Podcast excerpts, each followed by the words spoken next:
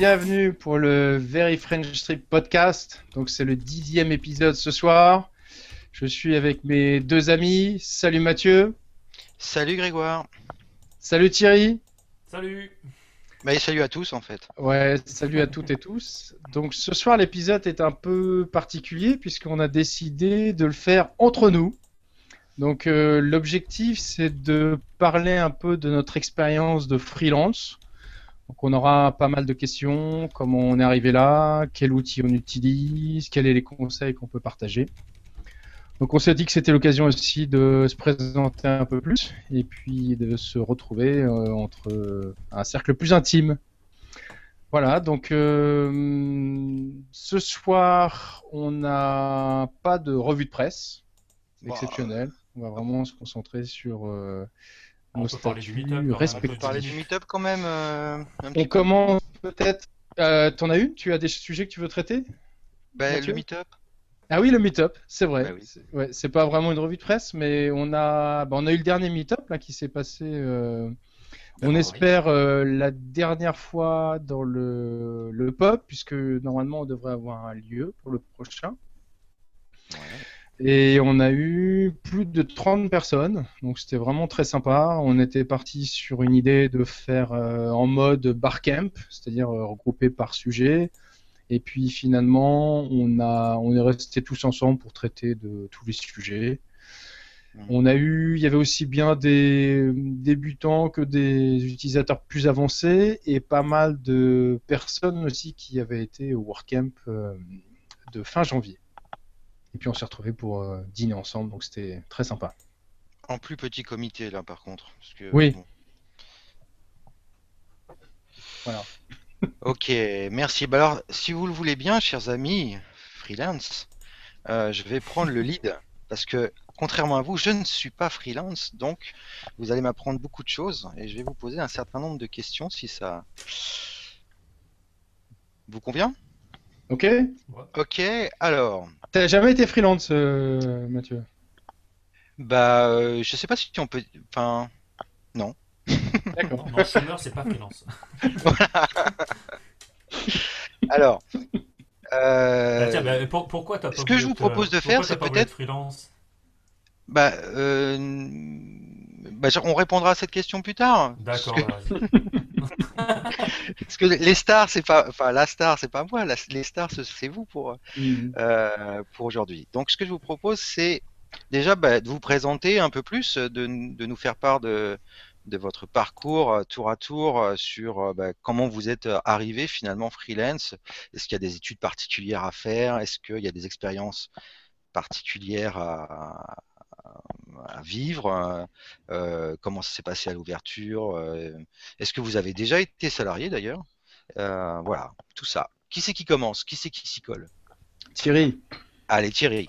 ouais, alors déjà moi je vais juste préciser que les gens peuvent poser des questions ah oui. Euh, au fur et à mesure, donc ils n'hésitent pas à poser des questions. On prendra les, plus pertinentes, bien sûr. Hein. Et euh, est-ce que ce coup-ci, le, le, je recommencerai ma question après alors, mais est-ce que ce coup-ci, le, système que, question de Google ouais, fonctionne ça marche là. D'accord. Donc vous pouvez poser vos questions directement sur le. Il peut y avoir un truc quelque part. Hangout. ouais. Euh, donc ouais, pour moi, ben moi je, en fait, j'étais euh, avant d'être freelance euh, salarié, salarié du privé, salarié du public, comme la plupart de mes collègues, puisque comme disait justement Julio dans sa, conférence au WordCamp, puisqu'il a parlé de, cette problématique-là de, de, freelancing. Euh, on a pas mal de collègues en fait, euh, tous nos, confrères ou concurrents, finalement on les considère un peu comme des collègues.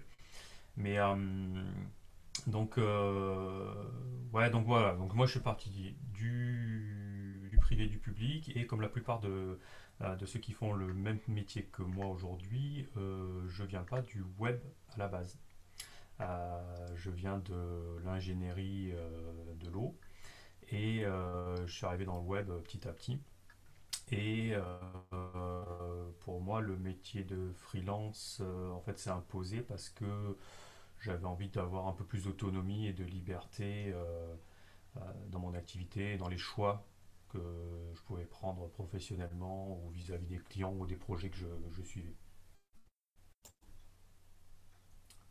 Voilà.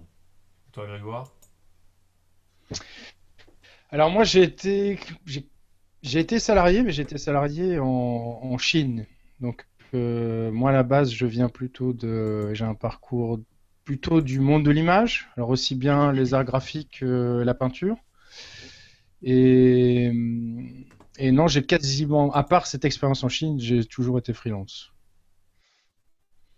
Euh, sinon, mon... on parle un peu de son parcours, euh, Mathieu bah oui, c'était dans la question. D'accord. On n'a pas trop parlé, Thierry. J'avais posé un certain nombre de questions assez précises quand même. Mais t'étais parti. mais oui, mais je suis parti parce que j'ai eu un problème technique euh, avec la, la porte qui était pas. Enfin bref. Euh... tu veux reprendre la, la, main du coup, Thierry? Ah Ben oui, parce que, parce que Thierry, tu nous as pas dit si tu avais fait des études particulières, si tu. Alors, mm-hmm. moi, c'est un peu particulier parce que tu as, été salarié, donc t'es pas tu t'es pas dit euh, voilà quand, quand tu étais petit, euh, demain, enfin quand je serai grand, je serai freelance quoi. Donc, euh, mais est-ce qu'il y a euh, entre le moment où tu as quitté le salariat et le moment où tu es devenu freelance, en fait, une, une période où tu as dû faire une formation spécifique, je sais pas, peut-être? Quand on change de métier, souvent c'est le cas. Bah, en fait, comme je disais, moi, à la base, je, je viens de, de l'ingénierie, donc plus en bureau d'études, je faisais des cartographies de zones inondables, je faisais des modèles mathématiques, des trucs comme ça. Donc rien à voir avec le web. Euh, puis finalement, j'ai découvert le web euh, euh, d'abord Dreamweaver, du HTML, et puis un peu de PHP. Et puis Dreamweaver, j'ai entendu Ouais. On a, je crois qu'on a tous démarré avec Dreamweaver. T'as démarré avec Dreamweaver, toi? Ouais. Dreamweaver, DotClear, enfin plein de trucs. j'ai un peu tout testé. Spip. Spip, euh, pas, ce qu'on veut. et, et, finalement, je me suis formé tout seul. Euh, à un moment donné de mon parcours, j'ai voulu euh, faire une euh, formation professionnelle. Enfin, de, disons par mon, mon entreprise me proposait une formation et j'ai pu faire une formation PHP niveau débutant et avancé en me disant voilà que ça me permettra de voir si finalement j'ai bien appris tout seul, c'est de un peu les bonnes bases. Ouais. finalement, je me suis assez emmerdé à cette formation. je me dis que l'auto-apprentissage, ça peut, des fois, ça a du bon. Mm. Euh, et donc, du coup, au bout d'un moment, j'ai décidé d'en faire mon métier, c'est-à-dire de quitter le, monde de l'ingénierie pour passer dans le monde du web. D'accord. Euh, je suis passé en agence, euh, en collectivité d'abord, comme webmaster. D'accord. et puis après, en agence web et agence de com. Et euh, ça a été des parcours assez intéressants puisque j'étais euh, maître de projet, euh, chef d'équipe, donc ça c'était plutôt intéressant. par contre, j'avais des patrons qui étaient avec qui ça se passait pas bien. au niveau de la stratégie, au niveau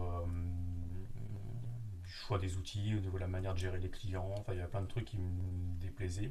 Mhm. Donc c'est ça qui a fait que j'ai changé plusieurs fois de boîte. Euh, et la dernière, en fait, j'ai fait la bêtise. Euh, euh, en fait, je suis parti dans une agence de com. Ça s'est pas bien passé parce que finalement, je, je, m'entendais pas avec le patron et puis j'avais préféré mettre un terme à ma période d'essai. Hmm. Euh, la première bêtise, c'était ça, c'est que du coup, je me suis retrouvé au chômage du jour au lendemain sans indemnité parce que c'est moi qui avais cassé ma période d'essai, donc du coup, j'avais pas le droit d'avoir une indemnité chômage. D'accord. Et donc là, euh, je me suis dit, bah, qu'est-ce que je fais? Est-ce que je repars sur euh, remettre mon CV d'emploi et puis postuler sur une boîte ou est-ce que je me lance Et donc, je me suis lancé. Donc, bon. donc ça, c'était en 2011. Et puis quoi, octobre-novembre 2011. Et, ah, c'est assez euh, récent quand même. Hein. Ouais, et puis euh, je me suis dit, bah, il faut que ça marche, c'est pas le choix, il faut bouffer à la fin du mois, donc euh, un, bon moteur. Ça motive bien ça. Grégoire mm-hmm. Oui. Ton parcours, ton parcours. Donc moi je viens, comme je disais tout à l'heure, hein, je viens plutôt de l'image, donc les arts graphiques. après j'ai été aux beaux-arts en peinture. Et on a eu des initiations, web assez tôt parce qu'il y a eu des intranets dans l'école à partir de 94. Donc ça s'est fait de façon très informelle avec des techniciens de l'école en fait qui ont initié au web. Donc il y a pas mal de personnes qui sont sorties d'ailleurs de de cette, il y a eu 2-3 ans comme ça, des, personnes qui, ont bossé dans le web après, puisque le, métier n'existait pas hein, autour de 94-95. Euh, moi, je l'ai mis un peu de côté. J'ai plutôt été dans l'édition parce que c'est vrai qu'à l'époque, euh, d'un navigateur à l'autre, c'était très compliqué. Donc moi, tous ces, tous ces aspects-là me gonflaient personnellement. Donc j'ai toujours eu un œil dessus. Je m'en suis pas mal servi parce que j'ai pas mal vécu à l'étranger. Donc c'est vrai que le web, ça me permettait de faire un lien avec euh, la France. Mmh. Hum, et, après, j'ai pas mal bossé dans l'édition et c'est là où j'étais salarié, mais en Chine en fait. J'ai organisé des publications sur le, Donc là, je me suis beaucoup servi en fait des sites web comme euh, comme plateforme en fait de, partage pour les recevoir les documents parce que c'était des des livres, c'est comme des gros livres d'art hein, qui faisaient parfois 500 pages, avec beaucoup de médias. Donc là, on servait beaucoup du web en fait pour euh, mettre en place les projets. Et puis, quand je suis rentré de Chine en 2006, j'en ai, j'avais plutôt marre de l'édition. J'ai envie, enfin, comme je me servais déjà pas mal des sites web, j'ai décidé d'en faire euh, mon activité principale. Voilà. Donc, j'avais eu une formation professionnelle en 2003, pareil pour être webmaster. Donc, c'était assez complet. On avait fait du Flash, euh, on avait fait euh, du, à l'époque Dreamweaver. On avait, c'était vraiment la totale. Hein. c'était un module professionnel assez euh, assez, comment dire, il était assez dense, quoi, hein, parce que c'était sur, euh, je crois, c'était 4 mois. À l'époque, c'était encore la construction des sites avec des tableaux. Euh. J'ai eu la chance de, cette période des Beaux-Arts d'avoir un, bon qui, lui, a démarré très très vite dans les standards. Donc, quand j'en ai fait mon métier, il m'a mis tout de suite sur la bonne voie. Il m'a dit non, non, t'arrêtes tes tableaux, tu fais que du, CSS propre avec des flottes, euh, tu vas dans les CMS, et puis il m'a donné vraiment toutes les pistes, donc du coup ça a été un, vrai coup de bol parce que j'ai pas perdu de temps à me poser les questions, est-ce que je prends tel ou tel CMS euh, Il m'a vraiment donné toutes les pistes, tout de suite. Voilà, c'était un coup de bol. Ton micro, Mathieu. Mathieu, on t'entend pas? Mathieu Oh putain. c'est pas grave. Euh, juste pour rassurer euh, euh, nos amis qui posent des questions, donc on a bien noté hein, que Daniel, Rémi, Maxime, Julio et Julien ont posé un certain nombre de questions, donc je, les, je vous les poserai. moi, je les vois pas. Oui, mais t'inquiète pas, moi je les vois. Et sur le petit Q et A sur le côté, tu vois. Mais non, il y en a une que j'aimerais bien prendre en fait, qui dit est-ce que finalement euh, le, donc Maxime qui demande si c'est une bonne situation que d'être freelance et je trouve que la transition euh, quand on a fait un parcours euh, de salarié et puis après qu'on a abouti en freelance, je vais dire que finalement je vais faire une réponse de Normand, ça dépend de comment on s'en sort. Quoi. si on galère à trouver des clients, on galère à, finir les fins de mois, ça va être une situation pourrie. Après, mmh. Après, euh, si euh, on arrive à, avoir un roulement comme ça de projets qui arrivent assez régulièrement, euh, oui, ça peut être une bonne situation. Après, il y a des bons côtés, il y a des mauvais côtés. je pense que tout à l'heure, on parlera un peu de, l'aspect statut et quel régime juridique choisir. voilà, tout ça fait que ça peut être une bonne situation ou ça peut être vraiment un, d'un peu de. Donc, moi, au jour d'aujourd'hui, je le vis bien, c'est plutôt une bonne situation. Euh, parce que je me fais plaisir, j'arrive à gagner ma vie. Euh, j'ai pas de quoi encore m'acheter un Porsche Cayenne, mais euh, disons que je peux en tout cas faire vivre ma famille et c'est ce que je voulais. Quoi. Ouais. C'est cool. Alors, ben justement, ça démarre la, la partie suivante. fait bien la transition cette question, effectivement démarrer en freelance. Tu as parlé tout à l'heure euh, des statuts, tu as un petit peu abordé euh, l'aspect euh, de la recherche de, clients et de nouveaux clients. Il y a également des questions qui ont abordé l'aspect tarif que j'ai vu dans, la liste là tout à l'heure. Contrat, les pièges, etc. Donc, en fait, les questions sont assez opérationnelles de ce que je vois. Euh, donc, on rentre tout de suite dans le concret. Et c'est peut-être ça aussi le freelance. Il rentre tout de suite dans le concret. Donc, euh, est-ce que vous pouvez nous parler de, de ça, de, des statuts? Déjà, on va peut-être commencer par le statut. Est-ce qu'il y a un statut particulier pour être freelance en France? Bah, Il y en a un qui est, plutôt pas mal, c'est le statut auto-entrepreneur. Donc ça, on a cette chance-là chez nous, c'est qu'on peut euh, euh, dès maintenant euh, aller en ligne sur un site internet, mettre ses coordonnées, obtenir un numéro de SIRET, pouvoir commencer à faire des devis, des factures et, commencer à bosser. on peut coupler ça avec un statut salarié. C'est-à-dire qu'on peut très bien dire, bah, tiens, j'envisage de me mettre en freelance. Euh, j'ai plutôt un boulot à côté, euh, je travaille à la poste ou je sais pas où, euh, je voudrais tester mon truc.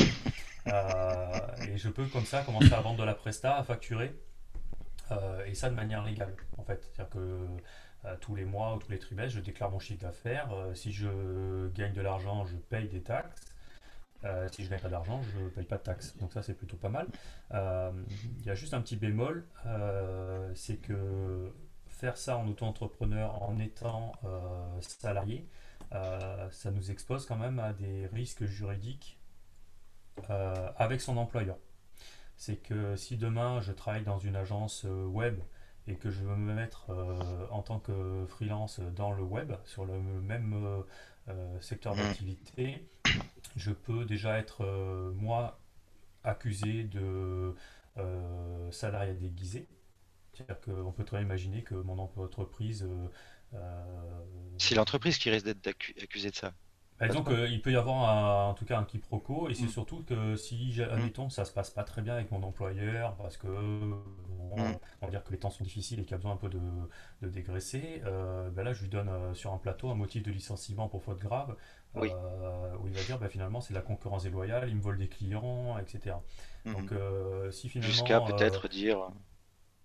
Donc voilà, donc si, si, si, je suis sur un, si, je suis sur un, secteur d'activité qui n'a rien à voir, on va dire euh, non, c'est pas trop gênant. Euh, mais par mhm. principe, euh, je pense qu'il faut quand même essayer de, de faire en sorte d'aller voir son employeur, de lui expliquer son, son projet, euh, de dire que voilà, c'est sur du temps libre, que ça ne va pas empiéter sur son temps de travail, etc. Et euh, si l'employeur peut faire un courrier en disant que bon voilà, il a bien pris note, qu'on se lance euh, sur un statut auto-entrepreneur à côté, qu'il n'y voit pas d'objection, là au moins on est couvert et il n'y a pas de, problème. Et encore plus si on est dans un secteur où il peut y avoir quand même un quiproquo et on est sur le même secteur d'activité, là au moins on est couvert. D'accord. Je viens de voir une excellente question d'Émilie. On va la garder pour un peu plus tard, mais euh, je trouve la question très intéressante. Donc, euh, faites-moi penser si j'y pense plus. Euh, Grégoire, toi, au niveau statut, bah, déjà, peut-être pour terminer, juste en, un mot, Thierry, c'est quoi ton statut? Statut? Donc, ouais, moi je, moi, je suis toujours en auto-entrepreneur. Euh, et que, enfin là, ça fait deux ans que j'atteins doucement le plafond là. Euh, et que du coup, je pense que cette année, ça va être l'année où il va falloir euh, penser à autre chose, quoi. D'accord. mais après, il y a d'autres couplages possibles. Je pense que Grégoire va en parler. ouais. Où on peut juste en... faire coupler ça avec la maison des artistes. Enfin, il y a plusieurs façons possibles. En fait, c'était un. On l'arrête plus, tu sais, quand il parle. Je t'avais juste demandé en un mot, c'est quoi ton statut? Donc là, on a largement débordé. euh, donc, je propose à. Ouais, je propose à Grégoire de, de, de, nous donner sa version. En fait, euh, déjà, euh, peut-être. J'ai une minute, c'est ça? on va, Ouais, on va, on va écourter parce que du coup, Thierry, il a, enfin, sauf si tu as quelque chose à ajouter par rapport à ce qu'a dit Thierry, mais Thierry a pas mal, euh, euh, on va dire, euh, débroussaillé le, le, le, point sur le statut. Euh, et donc, mmh est-ce que tu veux ajouter quelque chose sur le statut? Et sinon, c'est quoi ton statut? Moi, j'en ai trois. En fait, j'ai pour toute la partie design d'interface, euh, j'utilise la maison des artistes puisque c'est mon statut le plus ancien. Et euh, pour la partie formation, en fait, j'utilise euh, auto-entrepreneur. Et sinon, quand j'enseigne Gobelin, en fait, c'est des fiches de paye. Voilà. Donc je mixe entre les trois. Bah, Grégoire, est-ce que tu peux continuer sur le, deuxième point C'est comment tu fais pour trouver de nouveaux clients ou, garder les, clients et aussi répondre peut-être à, une question de Julio qui explique que lui, il a un ressenti que les clients, quand ils font appel à toi, ils pensent que tout de suite tu es dispo et à n'importe quel tarif parce que tu es freelance et que tu as besoin de, de sous pour manger. sinon, on mange des pâtes. Est-ce que tu peux donc aborder ce sujet de la recherche des clients et également le, on va dire la perception des clients du métier de freelance en fait?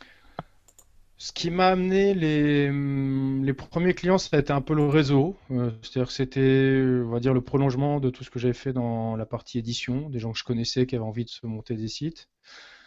Euh, au début, évidemment, on travaille pour euh, des tarifs qui sont pas les vrais tarifs, puisque en même temps on est débutant. Donc c'est vrai qu'il y, a une forme de sacrifice en début, on peut pas faire tellement autrement. Donc en général, on fait pas ça sur le marché du travail, c'est pour ça qu'on le fait plutôt avec des proches, sinon on casse le marché, donc ça c'est pas une bonne chose non plus. Et sinon, pour les nouveaux clients, finalement, ça a été parce que j'ai écrit quelques articles qui ont, eu, été bien placés dans Google et ça a été mes premiers clients. Ça a été lié à. Ça a été grâce à Google, en fait, en grande partie. Alors c'est vrai qu'il y a beaucoup de projets qui sont pas intéressants quand on a des, des clients pas Google, mais dans le lot, finalement, j'en ai eu très bon. C'était plutôt une bonne chose. Puis après, c'est le bouche à oreille. Alors c'est vrai que par rapport à la question de Julio, j'ai pas tellement eu affaire à ça. En général, ce type de client qui est un peu pressé, qui veut tout tout de suite, euh, je lui fais vite comprendre que j'ai pas le temps et que je peux dans 3 ou 4 mois. Et en général, l'échange s'arrête là. Parce que je le sens. Je le sens assez rapidement. C'est aussi pour ça que j'enseigne, c'est que hum, ça me donne un peu le luxe de choisir mes clients. C'est-à-dire que, au contraire, moi, je suis pas dans cette énergie de laisser l'impression que je cherche absolument. Euh, je sais que si je veux, je peux faire beaucoup plus de formation. Donc c'est vrai que ça me, ça me donne un autre rapport au client. Voilà, et je, je travaille plutôt sur le, un rapport pérenne. C'est-à-dire que moi j'ai envie de développer un, un rapport sur le long terme, mais après, je n'attache pas le client. Je dis clairement que s'il veut changer, comme on utilise un produit, enfin un logiciel open source, bah, il n'est pas dépendant de moi. Donc euh, ça, je fais attention toujours à ça. Très bien.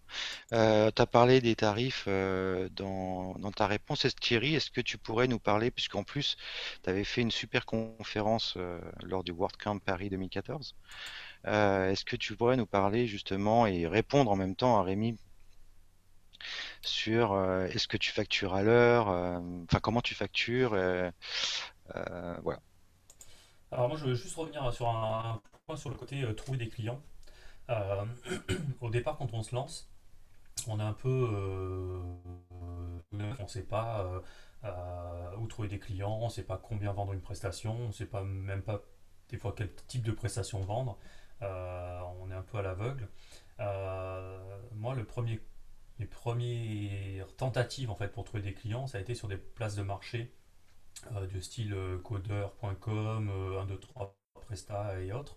Euh, je crois que au début j'ai dû dépenser un budget parce qu'en fait le principe c'est qu'on paye pour avoir des coordonnées de clients porteurs de projets et je crois que j'ai dû dépenser au début entre 300 ou 500 euros de conneries comme ça pour finalement gagner un client quoi un client pour une presta, euh, je crois, de 1500 euros. Donc tu vas me dire finalement, euh, je n'ai pas perdu d'argent, euh, mais j'ai fait un site vitrine pour 1500 euros. Donc j'étais tout content de moi. Donc du coup, ça me fait rebondir sur la deuxième question sur le, coût des prestations. C'est que au début, on ne sait pas trop comment vendre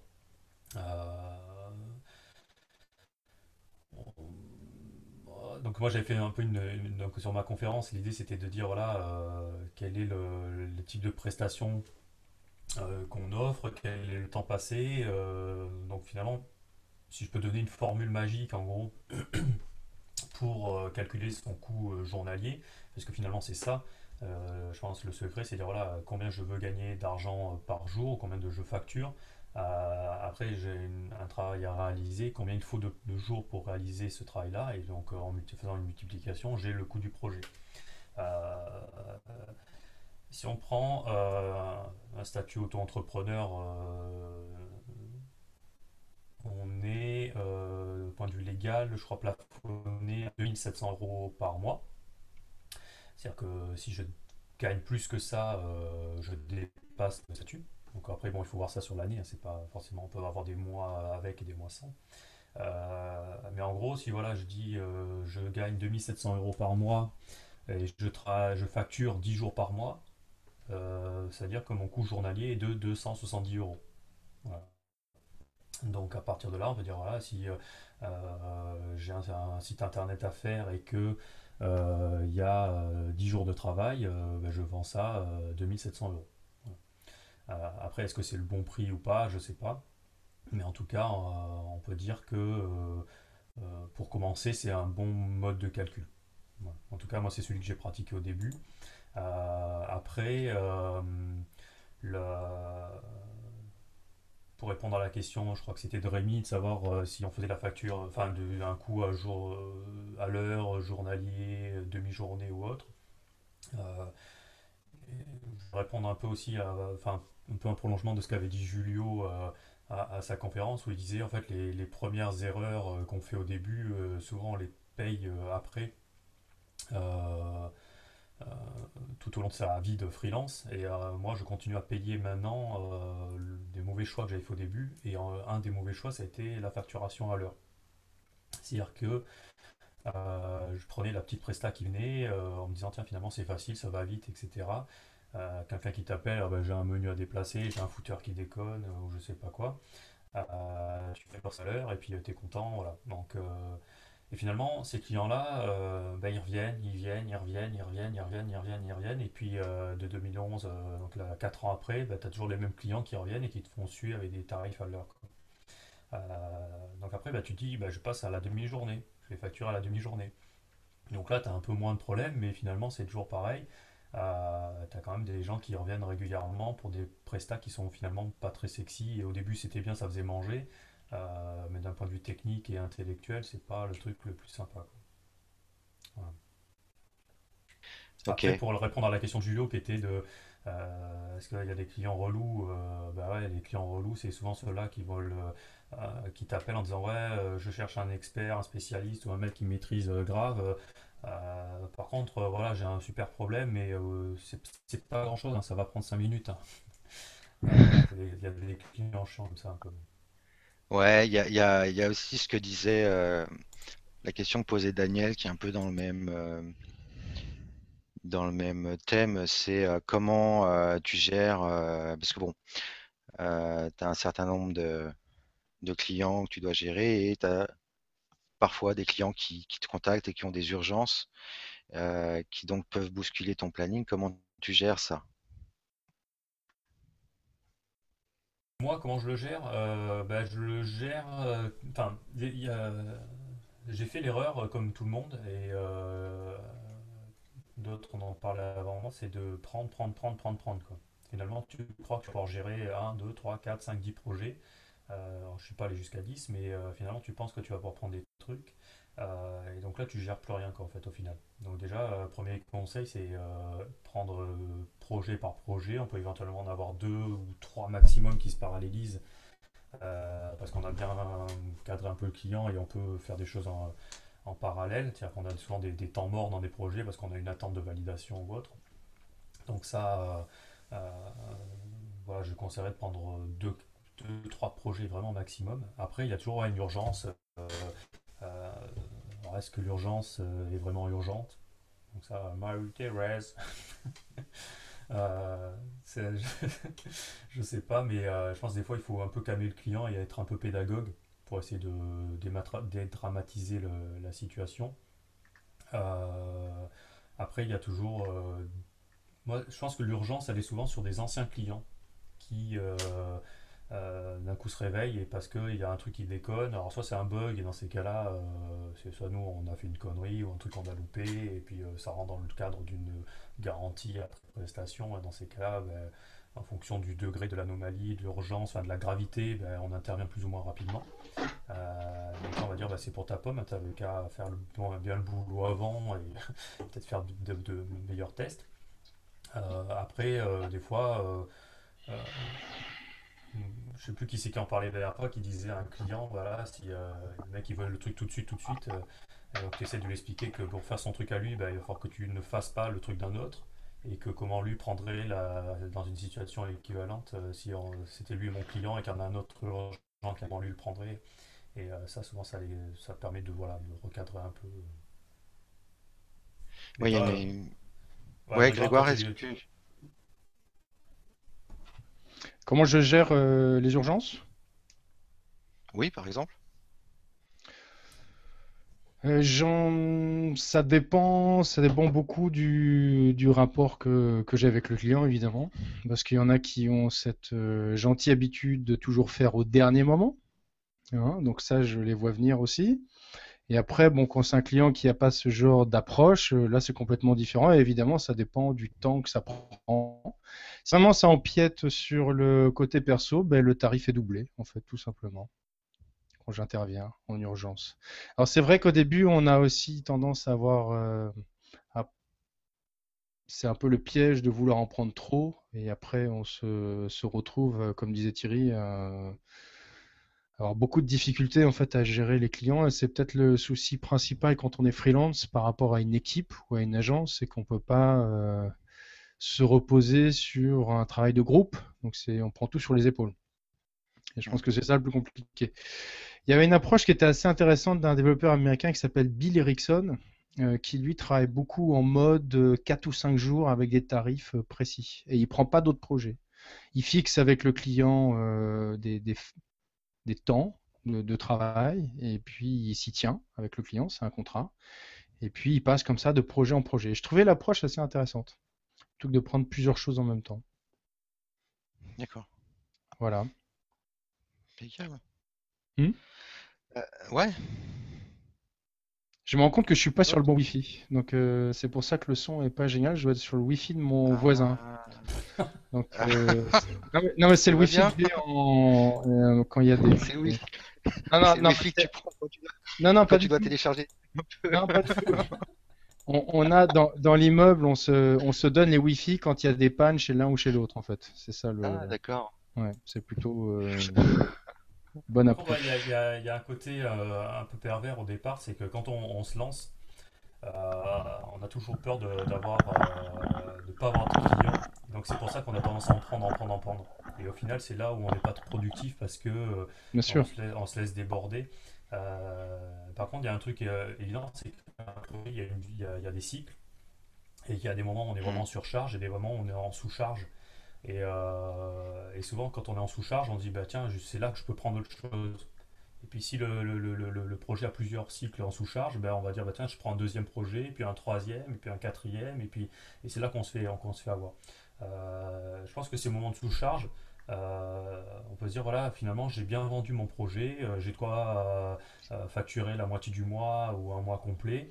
Ben, ces sous-charges, on peut en, s'en servir pour faire euh, de l'auto-formation, pour se former sur des techniques, aller faire de la veille, euh, pour rencontrer des collègues, aller à des meet-up, à des rencontres, etc. Pour profiter de la vie tout simplement, aller faire du sport, aller voir ses gamins, euh, aller, chercher à l'école ou je sais pas.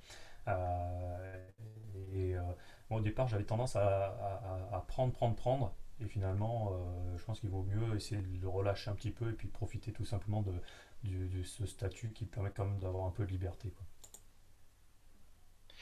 Ok, on va, on va très rapidement répondre à la question euh, que tout le monde se pose, euh, que Rémi a posée, qui, qui est euh, est-ce que le voisin de Grégoire est freelance lui aussi?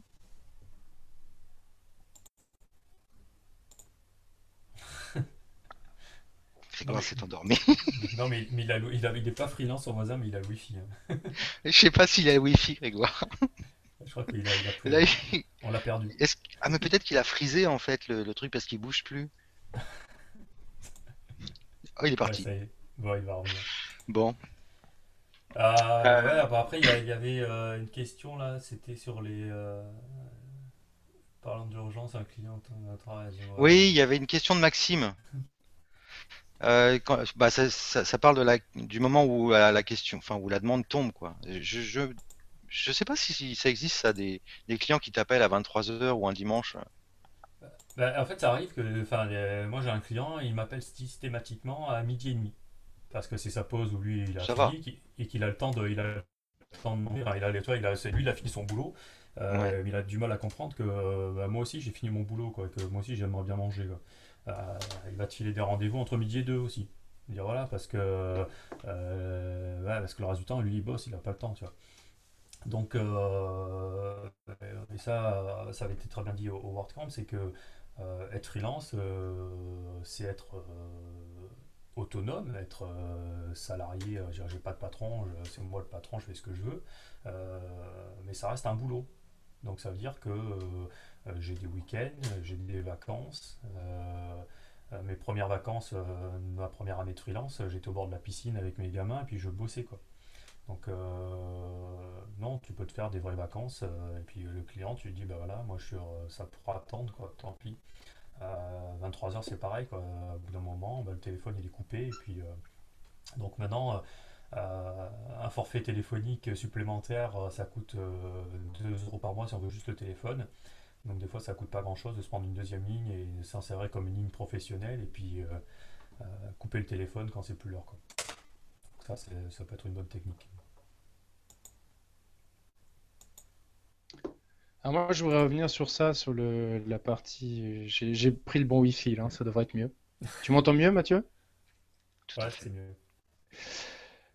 C'est vrai que moi je fais vachement gaffe à ça. Hein. Je je réponds pas le week-end, je réponds pas à partir d'une certaine heure et je réponds pas forcément tout de suite aux mails. Je suis super carré dans les réponses, mais je vais jamais répondre tout de suite parce qu'il y a une éducation à faire. Euh, s'il y a, si vous êtes trop spontané dans les réponses, le client va s'imaginer quand vous répondez pas tout de suite, euh, ça va plus du tout. Alors que si vous installez comme ça un rapport de confiance sur le fait que vous pouvez répondre le lendemain, mais que vous y, vous y tenez en fait à ce, délai, ben à un moment il y a un pli qui est pris et ça vous donne beaucoup plus de souplesse. Voilà.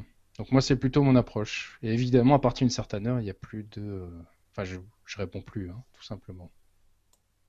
D'ailleurs j'enregistre très vite le numéro de, des gens avec qui je communique parce que non mais c'est vital. C'est vital. Et puis il y, a des modes euh, qui sont intéressants sur le. Enfin, moi je suis sur iOS, donc il y a des modes qui sont en euh, ne pas déranger. Vous avez certains appels, seulement les appels d'urgence en fait, qui peuvent apparaître euh, liés aux adresses qu'ils appellent VIP. Donc ça c'est vital. Je pense moi j'ai pas de deuxième ligne, mais j'ai des filtres sur le téléphone qui me permettent d'avoir une vie privée en fait, tout simplement.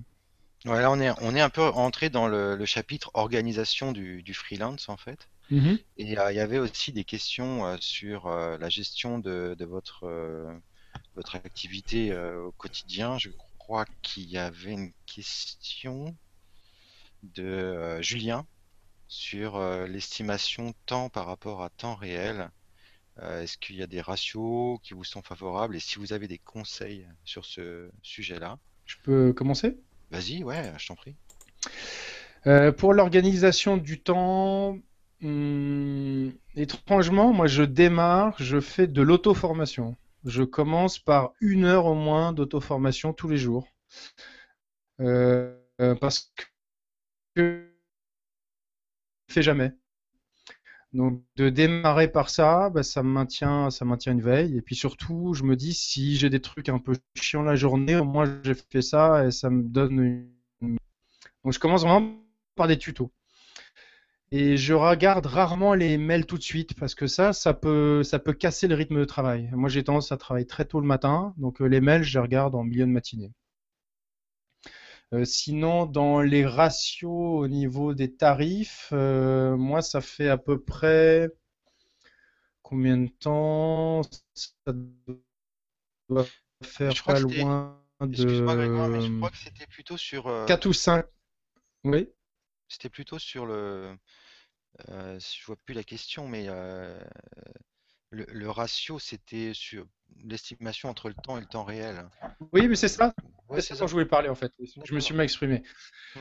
Euh, je, depuis 3-4 ans, peut-être plus, à peu près 5 ans, je mesure en fait précisément le temps que je passe euh, sur les projets. J'ai des outils en fait automatiques sur l'ordi et à chaque fois je démarre sur un projet client, j'ai des dossiers et je note en fait le temps que je passe. À coup, euh, je sais précisément combien le projet m'a coûté en temps, puisque lié à mon horaire, hein, c'est des scripts. Ouais, d'accord. Et et du coup, en fait, ça m'a énormément aidé dans l'estimation des devis. Parce que l'air de rien, euh, vous développez une forme d'intuition. Et quand vous devez, on va dire, argumenter sur un devis, c'est pas du vent, quoi. Vous, petit à petit, vous développez comme ça ce, cinquième sens. Vous, vous savez à peu près, vous estimez mieux le temps. Et puis je vois que parfois je dépasse, parfois euh, c'est moins, mais globalement, je suis, je suis pas loin de, de ce que j'avais estimé au niveau de vie. Quoi. C'est quasiment 10-15% de, de, différence quoi, entre ce que j'ai estimé et le temps que j'ai passé. Et alors je calcule tout, pas les temps de transport, mais si j'ai des rendez-vous, si j'ai des mails assez complexes à écrire, si je code, si je design, tout ça c'est compté. Quasiment dès le début. Et après, c'est naturel, hein, c'est pas que je suis, euh, je suis pas chronomètre. Hein, et puis évidemment, si j'ai un rendez-vous avec lui, puis qu'on on est sur des choses assez informelles, ça je le calcule pas, j'ai pas mon chrono dans la main. Hein, c'est, ça reste assez souple quand même. Et puis il y a un côté aussi, c'est moi j'ai déjà eu des remarques de clients qui me disaient qu'en gros, euh, euh, je facturais peut-être un peu cher sur certains trucs. parce que quand on regarde la prestation en elle-même, des fois le temps consacré à cette tâche-là, il n'est pas euh, forcément très long. Mais il y a une phase avant-vente où tu as eu le client, tu as analysé son besoin, tu as passé du temps là-dessus, tu as cherché un peu comment répondre à, son besoin, et finalement, après la mise en œuvre, c'est une demi-journée, mais peut-être que tu as vendu une journée ou une journée et demie, euh, parce que finalement, tu as plein de micro-tâches qui sont cumulées, qui font que euh, tu vends pas que euh, euh, la réalisation propre, tu vends en ensemble en fait. tu vends sûr. ton expertise. Mm.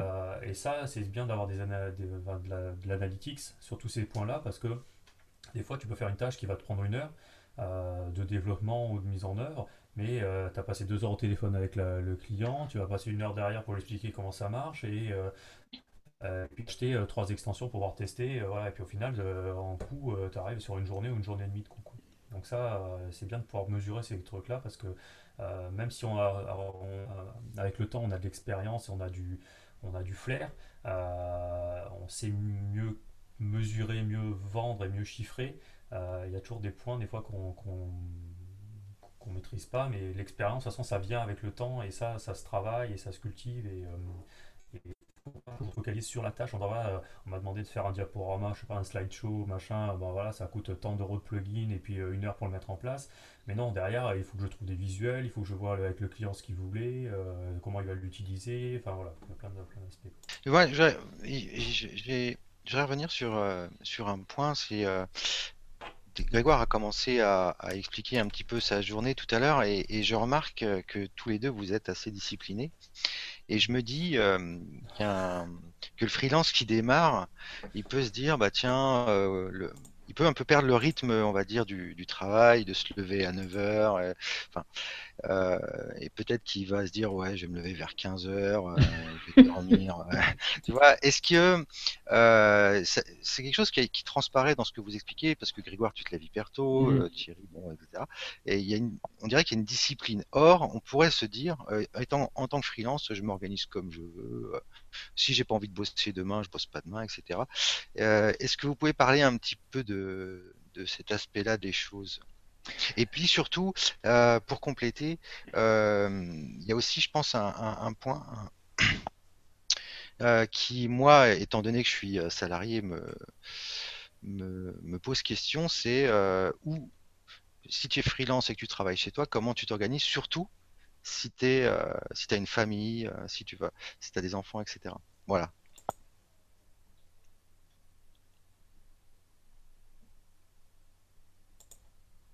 Bon, moi je vais prendre la, parole. Euh, euh, je. La, discipline, elle, commence déjà euh, avec un. Moi, je me suis toujours interdit de bosser en caleçon et en pyjama. Quoi. Vas-y. Donc c'est que hum, être freelance, comme je disais tout à l'heure, c'est un boulot. Euh, j'ai des week-ends, j'ai des horaires de soir, j'ai des vacances. Euh, ben, j'ai aussi un costume, enfin, je vais pas mettre un costume cravate, mais tu te lèves, tu prends ta douche, tu vas déjeuner, tu t'habilles et tu vas travailler. Quoi. Donc plutôt que de prendre, faire une heure et demie de transport et aller dans, dans un bureau, ben, moi je, traverse le salon et puis, puis j'arrive dans mon bureau, mais je pense qu'il faut avoir quand même cette rigueur-là. Après, il y en a qui sont du matin, il y en a qui sont du soir. Grégoire, lui, commence plutôt tôt. moi, je finis plutôt tard. après, ça, ça, dépend de chacun. Mais euh, voilà, il faut que je pense que c'est bien d'avoir des, rituels. Euh, Grégoire il parlait tout à l'heure de, commencer par de la veille. Euh, c'est vrai qu'il faut quand même se mettre quand même des, petits, euh, des petits repères. Euh, voilà, donc moi je vais traiter mes mails, je vais faire de la veille, je vais travailler un peu, je vais faire une pause. Voilà, c'est bien d'avoir ça. Après, pour le côté famille, alors Julio disait qu'il avait des problèmes de gâteau, euh, ses filles venaient toujours lui dire papa viens manger un bout de gâteau, ben moi euh, c'est mes garçons qui viennent me parler des Pokémon, donc voilà, après il faut juste savoir leur expliquer que ce soir papa il enregistre un podcast et qu'il a envie d'être tranquille et puis voilà quoi. Donc je pense que c'est une philosophie à avoir, une philosophie de vie et que ça on n'est pas freelance tout seul, en fait, on est freelance en famille. Donc c'est quelque chose qui doit être accepté par tout le monde et que euh, oui, j'ai pas le temps de faire une machine à laver, oui, j'ai pas le temps de, de, faire certaines tâches ménagères, mais euh, j'ai le luxe de pouvoir le midi me préparer un petit repas chez moi tranquille, de pouvoir manger avec ma femme, et puis d'aller chercher mes enfants à l'école. Euh, voilà. Ouais, donc c'est important. si si il y a des gens qui souhaitent démarrer dans, dans cette aventure, l'important c'est de, de garder une certaine discipline. c'est ce que tu conseillerais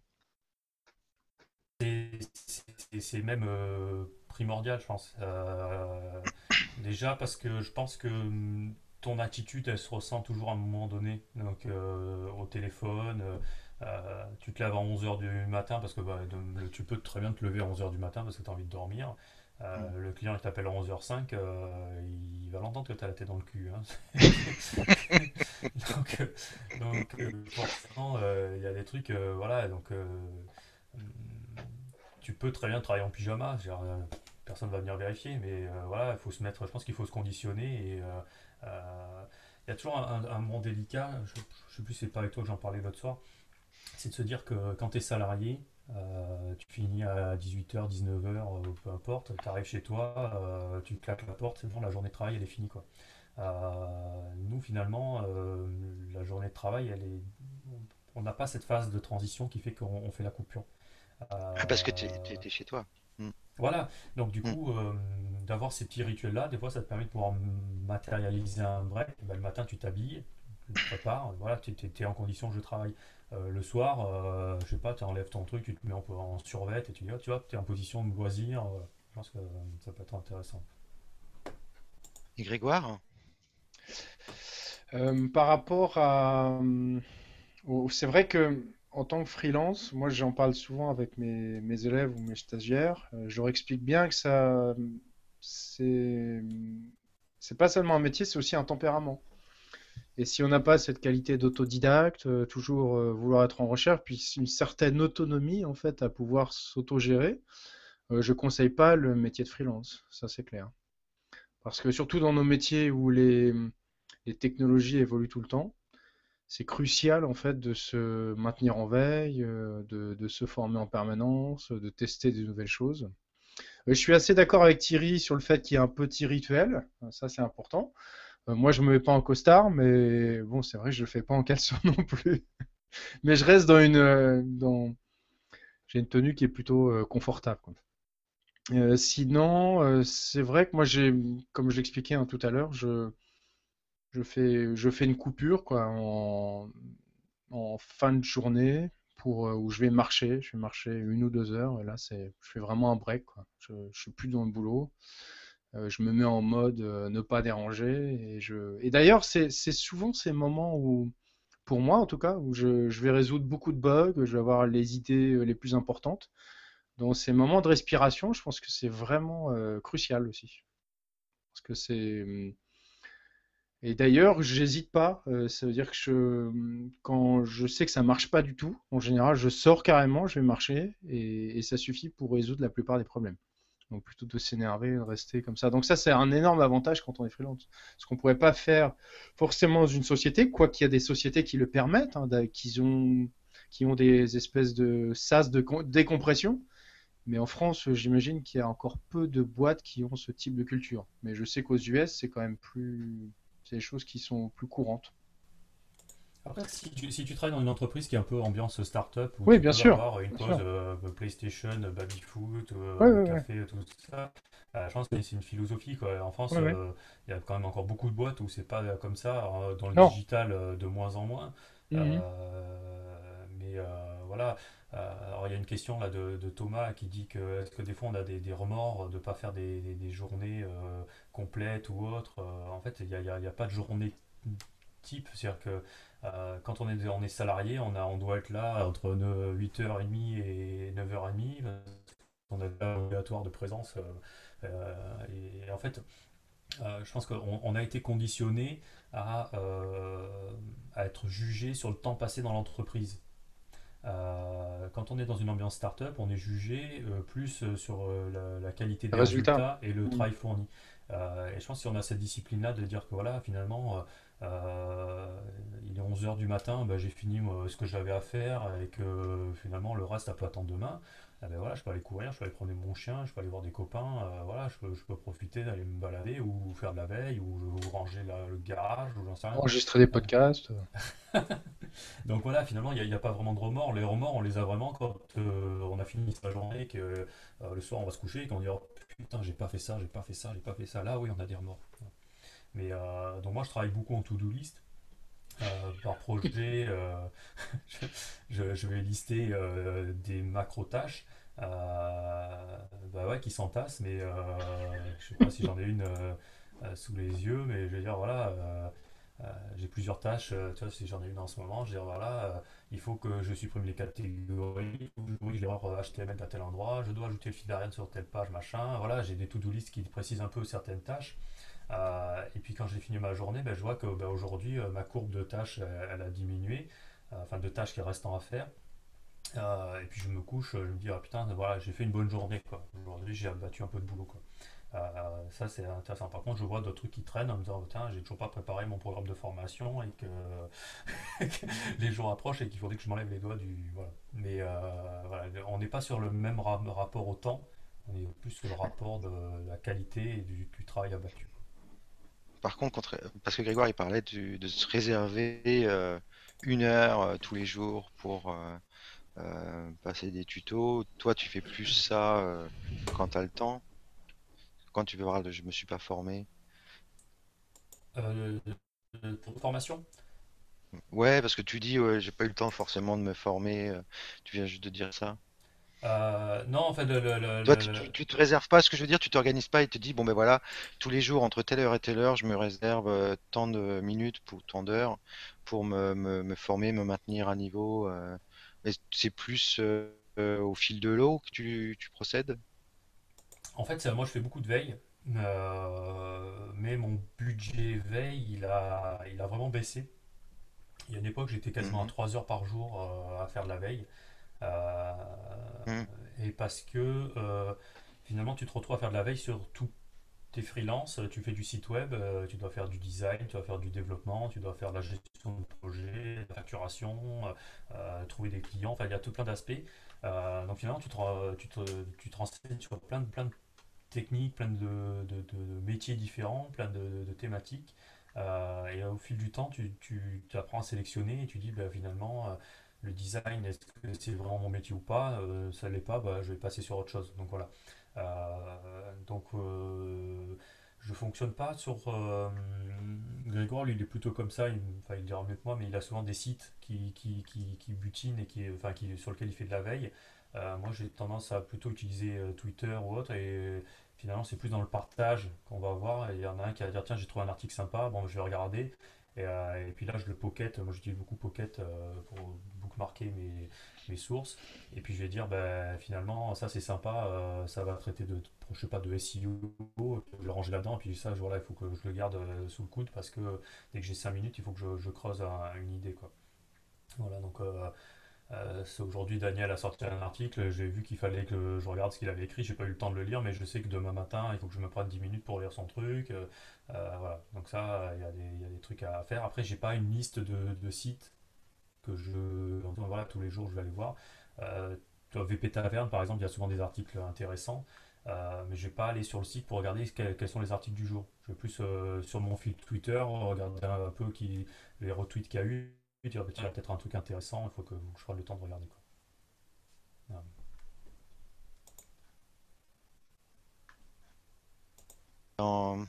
on pouvait remercier. Euh, les, échanges se font aussi sur Twitter parce que je vois que Bastien, Rémi euh, partagent avec le tag, euh, le hashtag VFT. Donc c'est sympa aussi de parcourir vos expériences à tous.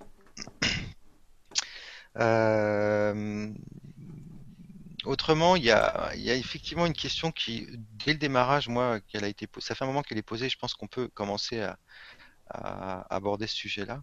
La question d'Émilie est un peu celle de, Julien, qui est euh, est-ce que tu te vois freelance jusqu'à la retraite euh, ou est-ce que tu as déjà pensé à, faire autre chose euh, Est-ce que tu as une stratégie? Julien parle d'une stratégie entrepreneuriale ou est-ce que c'est plus je vis au jour le jour? Peut-être qu'on va, on va passer la parole à Grégoire pour cette question. Oui, non, je pense pas que je serai freelance toute ma vie. C'est vrai que l'idée, à un moment ou à un autre, c'est je me vois bien me regrouper avec euh, d'autres freelances pour travailler sur soit des projets plus importants ou d'autres méthodologies dans le travail. Je pense notamment à des choses qui seraient plus récurrentes peut-être beaucoup moins dans une, euh, dans une course, pas une course, mais bon, on est toujours euh, dans cette forme d'inquiétude en fait euh, par rapport aux clients. Et puis c'est vrai qu'il y a une trésorerie aussi qui n'est pas la même quand on a une société. C'est pas non, je serai freelance toute ma vie. Unir en, fait même esprit de départ dans d'entrepreneurs, au moins des expériences qui sont assez similaires, et puis de trouver comme ça euh, une, euh, à un moment une, une en fait hein, sur un projet.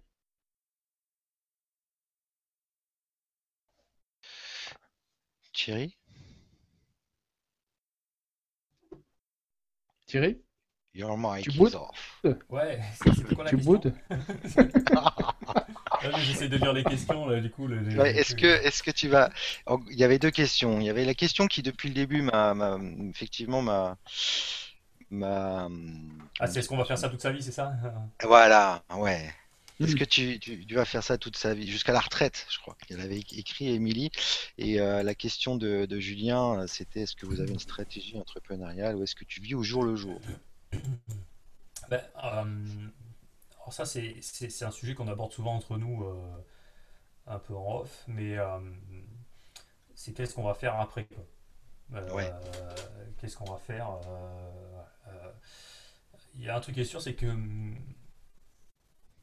être cadre ou être salarié technicien ou enfin salarié tout court, euh, on a tous euh, entre allez, en 25 40 40 ans la retraite c'est pas pour tout de suite.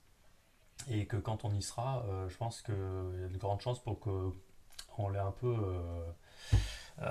je suis pas sûr qu'on touche une retraite et si on en touche une à mon avis elle sera pas énorme.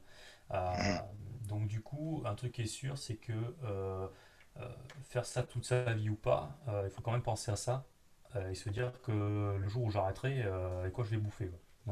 Euh, donc ça veut dire soit bien gagner, c'est faire en sorte, c'est être ambitieux et dire voilà, je gagne ma vie parce que je mets de l'argent de côté, j'ai une, assurance vie, j'achète des studios, des apparts ou je sais pas quoi. Enfin bon, on investit.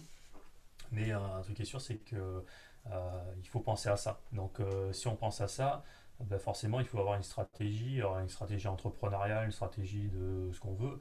Mais derrière, il faut quand même euh, dire, il faut que, euh, être conscient de ça pour se dire ben, comment je m'y prépare. Et, euh, voilà. Alors après, j'ai pas la réponse pour l'instant. Dire est-ce que comment il faut faire. je pense que augmenter son niveau de vie, c'est une des stratégies. et pour augmenter son niveau de vie, soit il faut être un, faut se spécialiser, c'est devenir un expert dans un domaine et puis en disant finalement on est incontournable sur telle ou telle thématique. Euh, ça veut dire qu'on va pouvoir prendre des, projets plus importants, plus intéressants, mieux vendus. Euh, donc d'ailleurs, bon, on sort du statut auto-entrepreneur et puis on part sur de l'URL, SARL, SAS ou autre, éventuellement si on veut s'associer avec d'autres personnes. Mais euh, c'est que derrière, on dit voilà, je veux doubler, tripler, quadrupler mon, mon salaire. Euh, parce que derrière, euh, je ne veux pas forcément m'acheter la dernière euh, BM qui est sortie, mais c'est que je veux constituer un petit pécule pour, voilà, pour... Bon, en tout cas, c'est plutôt vers ça que j'aurais tendance à aller. c'est pas forcément gagner plus pour flamber, mais gagner plus pour dire que voilà, ça peut, ça peut changer, ça peut, voilà, et puis il faut, prévoir ça. Un peu comme les, sportifs de haut niveau qui vont dire finalement ils ont des carrières un peu courtes. Nous, on, peut avoir une carrière courte à un moment donné parce que on, est, s'est spécialisé sur WordPress, euh, par exemple. Demain, WordPress se casse la gueule euh, pour une raison X ou Y. Bah, tu peux te retrouver comme un con disant c'est bien beau d'être le spécialiste machin, mais bon, si derrière il n'y a, plus à bouffer. Donc il faut quand même avoir ça. après, les stratégies, ça peut être sortir du freelance. pas forcément pour redevenir salarié, mais euh, ça peut être euh, comme le font euh, l'équipe, la, Team Rocket, pour parler Pokémon, ça fera plaisir à mes garçons.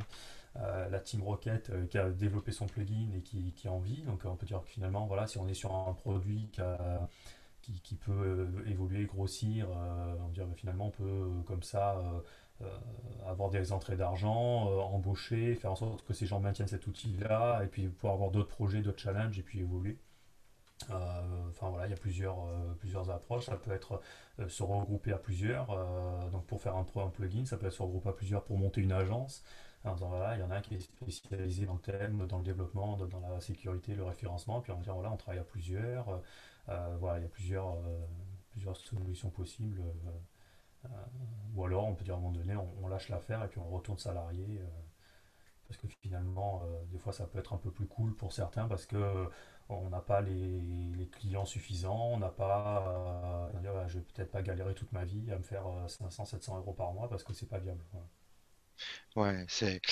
En fait, là, ça rejoint un petit peu la. Tu en as parlé dans, ta réponse déjà, mais Thomas, il dit pour gagner plus, ne faut-il pas plutôt vendre un produit plutôt que de la prestation? Donc, c'est ce que tu as expliqué avec euh, l'exemple de WP Rocket qui finalement ne, ne vend enfin vend une presta enfin vend un, produit plutôt qu'une prestation. Enfin, ah. sachant que pas vraiment, puisqu'en fait ils font du SAV la plupart du temps hein, sur WP Rocket. Alors ça, je, ne suis pas tout à fait d'accord. C'est que, enfin, on, peut vendre un produit euh, et faire de l'argent sur un produit. Euh, finalement, mmh. ce qu'on va miser sur un produit, c'est peut-être le côté euh, récurrent. Mmh on va dire voilà, on vend un, un, plugin, on sait que les gens, euh, c'est un forfait annuel et qu'ils euh, ils vont renouveler euh, tous les ans et que je perds 30, 30% de ces clients-là qui ne renouvellent pas, mais j'en ai en roulement, il y a X% de nouveaux qui arrivent et que je suis dans une phase de croissance. voilà. Bon, ok, ça, ça c'est une stratégie. tout à l'heure, il y avait une question sur l'évolution du coût de facturation.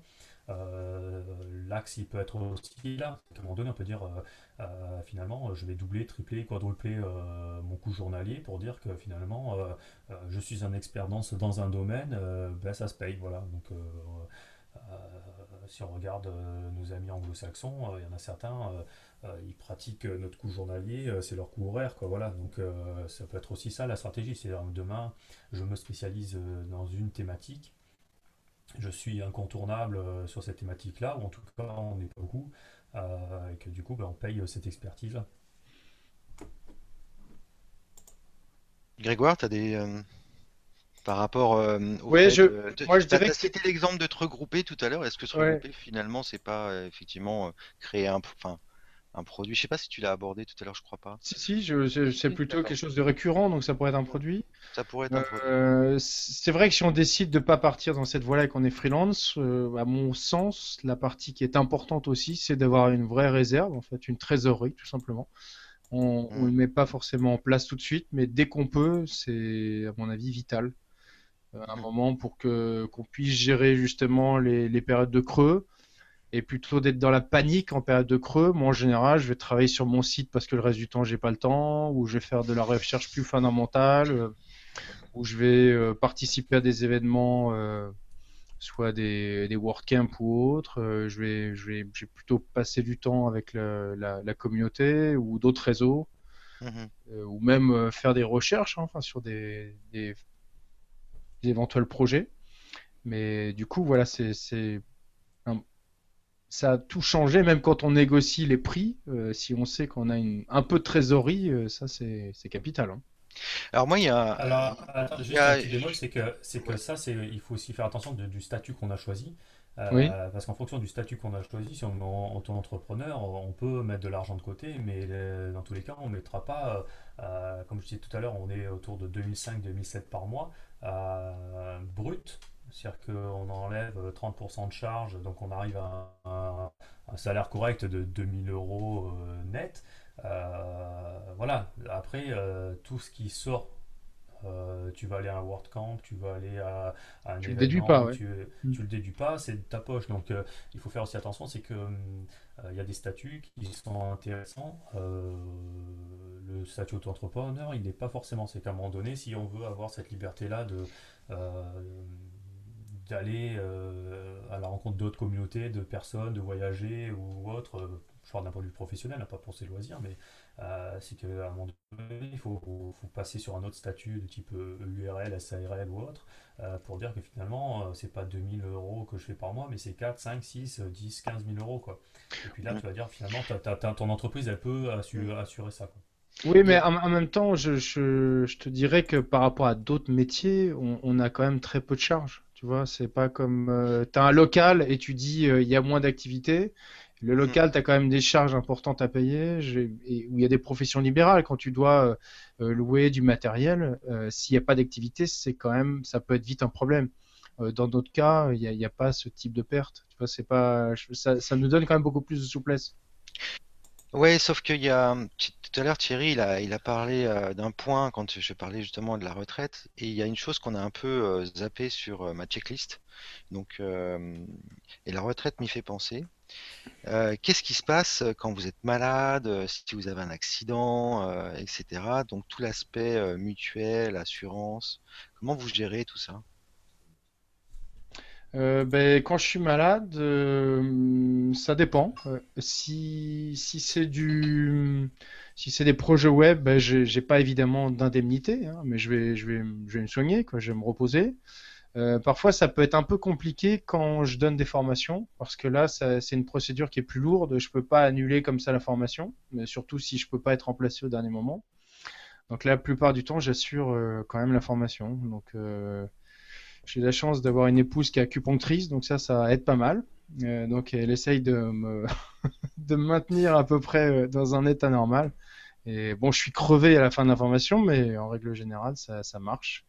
Euh, sinon, au niveau des assurances, il y a certaines mutuelles en fait qui sont même pour les indépendants. Moi, j'utilise, j'ai oublié le nom, on le mettra dans les notes éventuellement, hein, c'est pas sûr, mais j'ai une mutuelle en plus que je prends après, il faut voir qu'il y a, hum, en indépendant, on est quand même soumis à certains. On n'a pas d'obligation,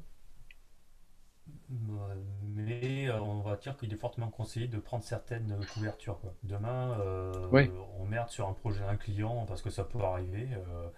Euh, erreur à la con, typiquement, euh, on fout un site en no index ou je sais pas quoi, tu as oublié de, décocher une case, euh, et puis le mec, euh, tu lui niques son référencement. Enfin bon, voilà, il, peut, peut y avoir des trucs où, d'un point de vue juridique, tu peux t'exposer quand même à, certains litiges et prendre une assurance professionnelle.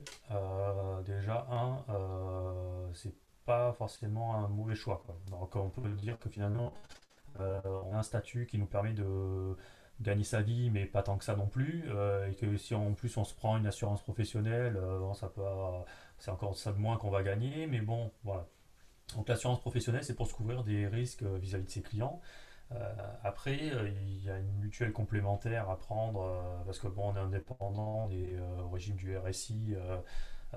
donc je pense que c'est toujours bien d'avoir une mutuelle complémentaire et puis après d'avoir une assurance justement qui couvre en plus, alors soit c'est la mutuelle, soit c'est une autre assurance complémentaire, mais qui couvre ce que le RSI va pas te verser en indemnité parce que tu as des délais de carence, des trucs des fois il vaut mieux, enfin quand tu es indépendant, il faut pas être malade en fait. Hein. mais d'avoir une assurance qui puisse te dire voilà demain tu vas faire de la luge avec tes gamins et puis tu te pètes la clavicule par exemple, tu peux plus taper sur un clavier, il faut quand même pouvoir dire à un moment donné il faut assurer quoi. Donc si tu peux avoir quelqu'un qui peut euh, avec un délai de carence assez court, euh, compléter le manque que tu peux avoir. Euh, voilà, ça, ça, ça, serait le conseil que je donnerais. Voilà, assurance professionnelle et puis assurance privée à côté. Ouais. Une question qui est peut-être dans, dans, le, dans l'esprit là sur comment gérer la partie juridique. donc tu en as un petit peu parlé quand tu as abordé l'assurance si jamais tu, tu, fais une bêtise pour un client. Euh, c'est ça en fait, c'est prendre une assurance ou euh, donc ça c'est la première chose, c'est se protéger. Mais après, comment tu gères euh, Il y a peut-être aussi une, donnée importante, c'est comment tu gères la relation avec le client. Mais Thierry nous a expliqué qu'en fait, ouais, Thierry nous a expliqué qu'il avait pris une assurance, enfin qu'il y avait des assurances pour te couvrir si jamais tu as des difficultés avec des clients. voilà. Il y a, donc il y a ça et il y a aussi la gestion du client mécontent en hmm. sous-texte. Comment tu gères tout ça? Oui. Écoute, là, moi, pour l'instant, j'ai pas eu de. On a une espèce, j'ai une espèce de contrat type hein, que j'ai dans mes devis. Euh, sinon, j'ai pas eu de de problème majeur euh, de ce type à gérer. Donc c'est vrai que j'ai, j'y ai pas vraiment pensé, pour tout avouer. T'as jamais eu de client mécontent? Il bosse tellement bien. J'ai eu des clients. Euh, non, non, non, J'ai eu des clients avec qui j'ai plus, j'ai voulu, euh... j'étais pas en accord avec leur méthode de travail. On a décidé d'arrêter de travailler ensemble. C'est tout. Mais, mais à part ça. Donc euh, en fait, tu, avant que ça ne pourrisse, tu, tu arrêtes le truc, quoi. Ouais, j'arrête le truc. Et... Comme un accord. Ouais, il y a un accord. Exactement. Donc ça m'est arrivé euh, deux, trois fois. D'accord on a décidé d'arrêter. Euh, je sens que ça, tourne mal et du coup, je, préfère euh, mettre un terme plus rapidement. En général, je perds des plumes un peu, mais c'est pas grave. Je préfère ça que, que de d'avoir des, choses qui s'enveniment euh, un peu trop. Mm. Ah, ça, il faut, être conscient que souvent, il y, a des, situations où on perd de l'argent parce qu'à un moment donné, un projet va pas jusqu'au bout pour X ou Y raison, euh, parce que euh, voilà, il y a, euh, en tout cas, on va, même si on n'en perd pas, on n'en gagne pas. Quoi. on a passé du temps. donc, mais il y a le côté risque juridique, mais il y a aussi le côté je me fais pas payer. Mmh, mmh. et ça, quand on est. Quand ça, ça arrive moins quand même. Non, mais que ça peut arriver, tu veux dire, voilà, finalement, euh, tu fais de la presta en freelance euh, à 1500, euh, je sais pas, tu vends un site 2000 euros, tu as encaissé 1500, il reste 500 euros à payer, tu dis, bon, finalement, 500 euros, c'est pas, pas énorme, mais tu dis, putain, c'est ce qui me fait bouffer à la fin du mois. et puis le mec, mm. il t'a planté, et puis tu es comme un con avec un truc, donc qu'est-ce que tu fais? Non, mais c'est vrai. Il y a ça. il y a ça, il y a les délais de paiement aussi. Donc il y a les délais, des mecs qui te payent à 6 mois. Euh, voilà, euh, mm. Donc du coup, il y a un moment donné, quand, quand tu es petit comme ça, tu te retrouves en disant bah, finalement ça va me coûter plus cher euh, mm. en procédure, prendre un avocat, tout ça, mais d'un autre côté, tu dis qu'il ne faut pas non plus lâcher l'affaire et qu'il ne faut pas se laisser faire. Mm. Donc là, je pense que souvent, bah, c'est bien de se faire, de se faire euh, d'être entouré, d'aller voir des juristes, d'aller voir des avocats, la chambre de commerce, d'aller voir des collègues. Enfin, il faut échanger là-dessus euh, parce qu'il y a des trucs qu'on peut faire, des trucs qu'on peut pas faire et que voilà, il faut. Euh, est-ce qu'il faut passer par une boîte de recouvrement Bon, ne serait-ce que juste être formé à la manière de relancer les factures, de relancer le client, de, connaître un peu ces étapes-là. Voilà, ça, il faut, il faut, quand même échanger entre nous et, être au courant de ce qu'il faut faire et comment le faire. Mais sinon, pour répondre à la question de, de Stéphane qui dit que est-ce qu'on aime ou pas les clients, euh, oui. on aime nos clients quand même. oui. Euh, mais euh, à la différence, justement, j'en parlais avec Grégoire la dernière fois, c'est que quand on, tout à l'heure tu parlais des produits, on va dire finalement, est-ce qu'il vaut mieux travailler sur des projets de clients ou travailler sur ses propres produits quand on, et Jonathan disait aussi la dernière fois, c'est que quand on fait son produit, en fait, on, on accouche d'un enfant, quoi, qu'on veut faire grandir, faire évoluer, etc. pour un client, c'est pareil. Quand en fait on fait, un enfant, c'est le, site ou le projet qu'on va, qu'on va, qu'on va faire. Euh, mais donne à l'adoption, puis finalement le client il, il se démerde, après c'est à lui de le faire grandir. Quoi. Donc euh, c'est deux approches un peu différentes et c'est deux implications psychologiques différentes. C'est-à-dire qu'on peut très bien être satisfait du travail fait pour son client, euh, on est content, ça, mais c'est pas le même. C'est qu'une fois que la prestation elle est finie, ben, ben, soit derrière il y a de la maintenance et on peut évoluer, mais sinon le truc il est fini, puis voilà, on passe à un autre. Donc c'est un rapport un peu, un peu particulier, mais on aime nos clients, ça, pas de problème. Oui.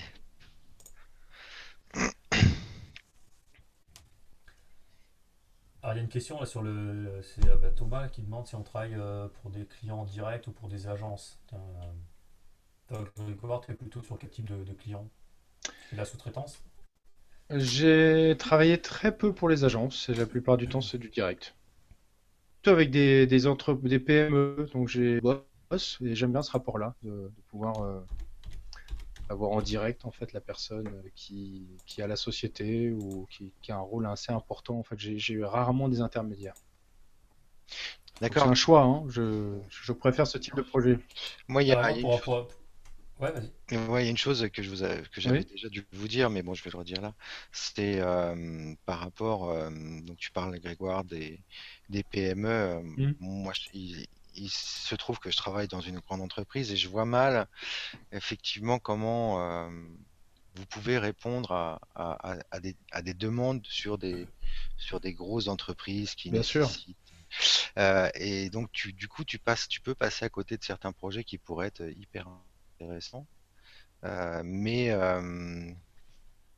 je pense qu'il et, et, si on regarde un peu comment est organisé WordPress à part, enfin, on va dire le marché euh, des intervenants euh, sur WordPress, à part des agences comme euh, Woodunit, enfin, il n'y en a pas beaucoup, il y a Woodunit, BIAPI, Globalis et Globalis. Il y, en a plus que ça, hein, les autres ne communiquent pas forcément, mais il y a quand même pas mal d'autres aussi. Alterway. Oui, pardon. Et du coup, euh, je me dis, c'est peut-être pas facile. Quand vous avez euh, justement, est-ce que ça vous est déjà arrivé qu'une grosse entreprise vous, contacte? Et dans ces cas-là, comment vous gérez la chose? Parce que déjà, vous aurez des problèmes de délai de paiement, c'est sûr. Mmh. Les entreprises euh, vont pas vont payent rarement, on va dire, au comptant, ou, ou même à la fin de prestation. Il y a toujours un délai, on va dire. c'est quoi le délai légal? C'est 60 jours, je crois? 60 jours.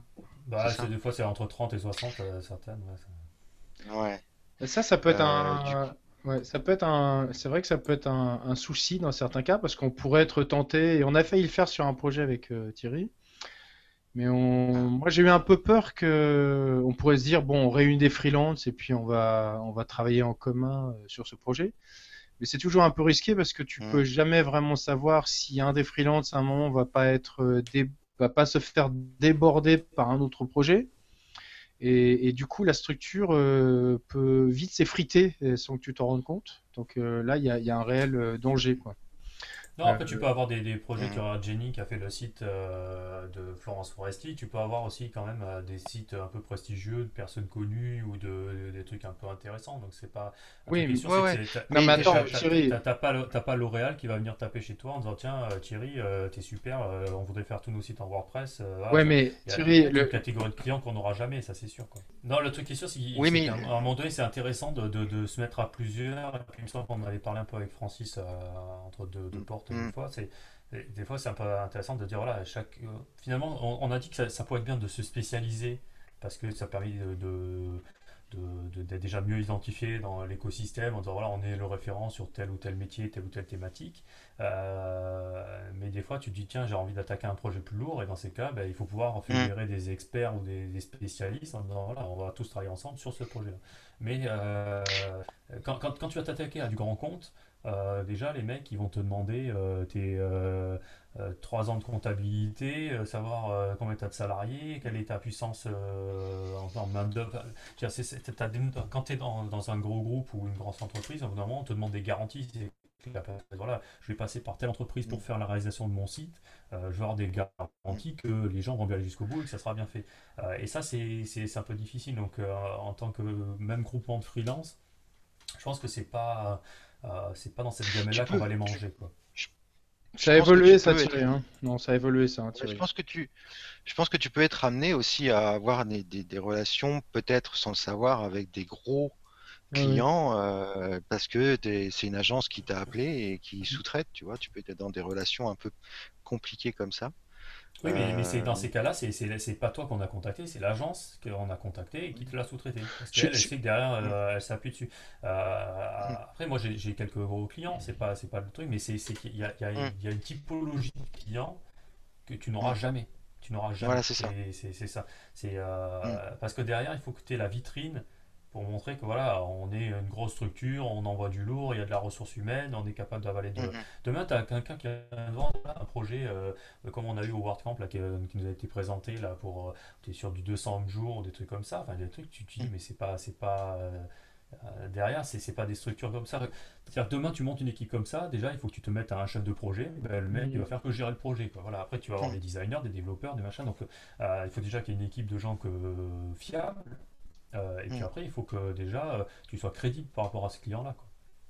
Et ça, je suis mm. d'accord, euh, Grégoire, que ça change, mais il y a quand même, je pense qu'il y, a des projets qu'on n'aura jamais comme ça sans avoir une vitrine clairement identifiée et puis avec une structure comptable, juridique, un truc tout propre et bien mm. carré parce qu'il faut des garanties. Le client, il a besoin de garanties.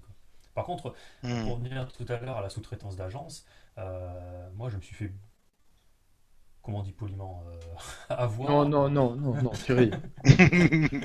non, mais c'est qu'en fait, euh, souvent tu fais la trésorerie de agence.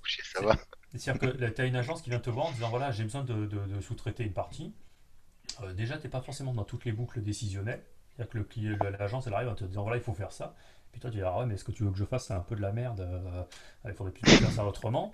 Euh, ouais, sauf que c'est trop tard, ils ont déjà présenté des maquettes, des trucs aux clients, et tu es obligé de faire ce qu'ils t'ont demandé. Quoi. C'est un peu. Voilà. Euh, donc, tu n'es pas forcément dans la boucle décisionnelle, donc c'est un peu. moi, ça me dérange. et puis mm. surtout, c'est que toi, ta prestation, elle est finie, mais au niveau du, de ton client, finalement, qui est l'agence, lui, il est pas encore la prestation n'est pas finie. C'est-à-dire que lui-même n'a pas encore été payé de tout ça. Et donc toi, tu es vraiment à la, fin du truc et tu es payé. Mais euh, c'est quand tu parles de 30-60 jours, des fois, moi j'ai des trucs, c'était sur 90 ou 100 jours. Quoi. Euh, euh, donc en fait, tu, fais la trésorerie de ce mec-là. Mmh. Parce que ces mecs-là, comme eux, ils n'ont pas ils ont eux-mêmes pas touché la thune, bah, ils vont pas te la lâcher. Quoi. Et tu dis, bah, là, c'est vraiment, là, c'est pas terrible. C'est pas très clean ça. Mmh. Donc, voilà, c'est pas après. voilà, on a déjà évoqué plusieurs fois, c'est de dire voilà, comment on pouvait faire euh, euh, pour, pour, avoir une structure qui puisse permettre de, dire voilà, euh, on, a de la ressource humaine hmm. en expertise sur différents domaines, une sorte de collectif ou je sais pas quoi, je sais pas comment on pourrait appeler ça, ou mais qui, peut, qui, puisse quand même avoir la souplesse pas la rigidité d'une entreprise. Quoi. Demain, on va pas devenir tous mm. actionnaires euh, d'une entreprise euh, ou tous salariés d'une structure. Enfin, je sais pas, c'est trop compliqué. Euh, mais il faut pouvoir avoir à un moment donné, mm-hmm. il est nécessaire d'avoir une vitrine à un moment donné en disant voilà, on est le collectif machin, et puis derrière, il y a telle ou telle personne qui sont reconnues pour leurs compétences, et du coup, on peut faire de la presta mm. plus haut niveau. Ok. Moi, je, je pense qu'on a fait un peu le, le tour. Euh, est-ce que vous voyez des choses qu'on aurait, que j'aurais oublié de, vous poser, des questions que j'aurais oublié de vous poser? Est-ce que vous voyez des choses à ajouter? Bah, Dans l'organisation, on n'en a pas tellement parlé sur le. Euh, peut-être les outils pour la gestion de projet, des petites choses comme ça. Sur, euh, on, a, on a parlé de la gestion des clients. Sur... Ouais, sur les to-do. Ouais, mais Thierry, on a un petit peu Ouais, bah oui, mais quand même. Ok. Peut-être que toi, mais tu as peut-être effectivement une, une manière un peu plus innovante que les to-do. Euh, moi, j'ai une forme de to-do, mais qui qui est pas pas exactement des to-do, mais bon, après, c'est vrai que si on l'a déjà abordé, je, je- fais un peu le tour hein, du. Non, vas-y, vas-y, vas-y, vas-y, vas-y, vas-y. Vas-y, mais vas-y, parce que maintenant tout le monde veut savoir. Non, non, pour, les, pour les, la gestion de projet, moi je suis plutôt sur la méthode euh, GTD, donc Getting Things Done. Donc c'est un système de, de to-do, mais où il n'y a pas forcément de deadline en fait dans, dans les tâches. Après, c'est plutôt organisé par euh, contexte et par ordre d'action. Euh, donc après, j'ai des dossiers par client où je valide vraiment chaque, chaque partie. En général, je mhm. fais le lien vers le, mail, en fait. Alors moi, j'ai, moi, j'ai une méthode que, je teste depuis quelques jours là. Euh, c'est plus pour le traitement des mails. Euh, mhm. où j'arrivais pas à trouver le bon moyen de, classer mes mails parce que des fois c'est hallucinant, tu as, tout autour avec 60, 80 mails par jour. Quoi. Euh, et j'ai repris la méthode de Trello un peu avec euh, des tableaux de bord qui proposent entre euh, to do, doing, done en fait. Et puis finalement, j'ai mis, mis, en place euh, des dossiers dans ma boîte mail où finalement, dès qu'un mhm. mail arrive, euh, quand je suis dans le moment de ma journée où je traite les mails, justement, je les range dans ces boîtes-là. Bah, voilà, je, toutes les, demandes clients, je les range dans les trucs to do. Donc j'ai un dossier to do dans, ma boîte mail et puis quand je les traite, je les passe dans la doing et puis quand c'est fini, je les passe dans la done et puis je sais que je peux aller les archiver et les ranger. Quoi. Mhm. Ouais, c'est pareil. Moi, j'utilise. Euh, ouais, j'utilise. Euh, j'ai la version. À l'époque, c'était encore gratuit. Euh, Google Apps, donc avec mon nom de domaine. Et Gmail, en fait, c'est un outil assez puissant, comme pour ça avec les libellés, où on peut facilement classer les, messages par type de. Est-ce que c'est fait à faire Mais j'ai avant, j'avais un dossier par client. j'ai arrêté en fait parce que les moteurs de recherche intégrés des des. Moi, j'utilise Gmail directement dans le navigateur et le moteur est tellement puissant qu'on n'a même plus besoin de dossier. Donc j'ai juste quelques libellés seulement. D'accord. Alors tu vous travaillez tous les deux directement dans la boîte mail en fait? Moi ça me suffit. Ouais, ça me suffit. Hmm. Moi il y a deux, il y a deux... en fait j'ai trois, j'ai trois outils.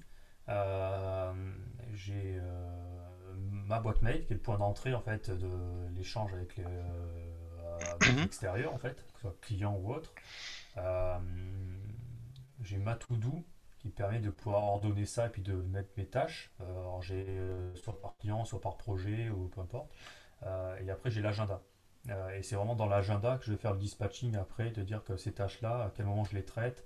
et c'est ça qui me permet de pouvoir avoir des alertes qui vont remonter directement sur mon téléphone avec des notifications. Par SMS ou par autre en disant bah, tiens voilà à 9h tu dois faire ça, à 10h tu dois faire ça, à 11h tu dois faire ça, voilà. Euh, et c'est là que je vois que par exemple, je m'étais mis une alerte à 9h pour envoyer un truc à Grégoire euh, depuis lundi que j'ai toujours pas fait. ouais, le, le, coq. ouais. ah, le coq ah, dit pas plus. Hein. Bah non, c'est pas cool, hein, c'est un mauvais point ça. Mais, mais, voilà, Surtout que tu l'avais déjà fait. Ouais. Mais non, mais c'est dans Non, je vais le créer. je vais le créer.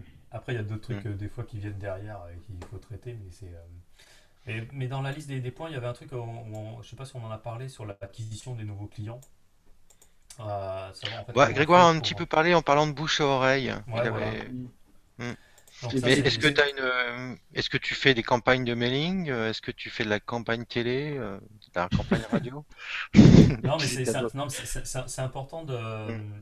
Euh, parce que là, finalement, on peut dire que nous, on a un peu la chance, on est privilégié, c'est qu'on a une certaine visibilité qui fait qu'on peut se permettre euh, de fonctionner par le bouche-oreille. Mhm. Euh, il y en a d'autres avec qui c'est un peu plus galère. Enfin, il faut être conscient de ça, c'est que freelance, c'est aussi, voilà, il y, a des gens qui rament, c'est compliqué, qui viennent te voir en disant, ouais, t'as pas des petits trucs à me filer que tu mm. peux pas faire. Enfin, voilà, ça arrive quand même. donc justement, voilà, le premier truc qui est ça, c'est si on galère un peu, c'est déjà faire ses preuves, parce que moi il y a des gens qui me demandent du boulot quand je vois ce qu'ils font, je me dis, même si c'est un client que je ne vais pas prendre, je ne vais pas l'envoyer là-dessus parce que euh, ça, va nuire à mon image à moi, c'est que je vais envoyer un client que j'ai refusé sur un prestataire que je lui conseille de faire de la merde ou en tout cas un truc qui n'est pas terrible quoi.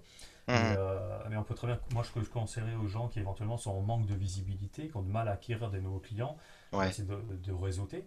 Donc c'est d'aller euh, se créer des réseaux euh, euh, d'un point de vue local, aller à des groupes d'entrepreneurs, à des groupes de freelance, il y a des, groupes locaux qui permettent d'échanger. Déjà, ça permet de se sortir de chez soi et puis d'échanger avec des gens. pourquoi pas trouver une nouvelle presta éventuellement dans le groupe il y a un mec qui a besoin d'un site, qui a besoin d'une presta, donc des fois ça permet de pouvoir avancer. Mhm. Mais surtout ça permet de réseauter comme ça, de pouvoir avoir des gens qui à un moment donné sont en surcharge et qui pourront vous voir te refiler du taf Donc ça, c'est un des moyens aussi d'acquérir des nouveaux clients. C'est ça. Euh, le deuxième, c'est la visibilité. Donc, euh, c'est travailler sa visibilité. Donc, euh, on travaille sa visibilité en faisant des articles de fond, des articles intéressants qui montrent qu'à un moment donné, on acquiert de l'expérience dans un domaine et que les gens vont nous trouver là-dessus et puis finalement vont nous contacter. c'est typiquement ce que font Willy, Daniel ou autres en faisant des articles vraiment sur, ou même avec VP Marmite ou autre. Donc voilà, donc c'est générer du contenu, du contenu, avec Alexandre. Euh, de générer du contenu qui vont apporter cette visibilité là, par le contenu. Quoi. Après, ça peut être euh, aller à des événements, euh, participer à des meet-ups, ça peut participer à des WordCamp, ça peut être participer à, à des podcasts. Enfin, il y a plusieurs moyens de, de gagner cette visibilité-là, mais un truc est sûr, c'est que si on n'est pas visible, il ne faut pas s'attendre à ce qu'il y ait un mec qui vienne taper à la porte en disant Tiens, j'ai envie de te filer du boulot, quoi. ça ne marche pas comme ça. Quoi. Hmm. D'accord. Donc, effectivement. Donc le site internet est hyper important en fait. Ton site internet est. le, site, le site internet, c'est une vitrine. Après, euh, à moins d'être un, killer en SEO et de dire que voilà, ton, ton site internet, euh, on tape, euh, je sais pas quelle recherche, on tombe sur toi. quand tu es un petit, qui tu débutes, ça fonctionne pas comme ça. quoi.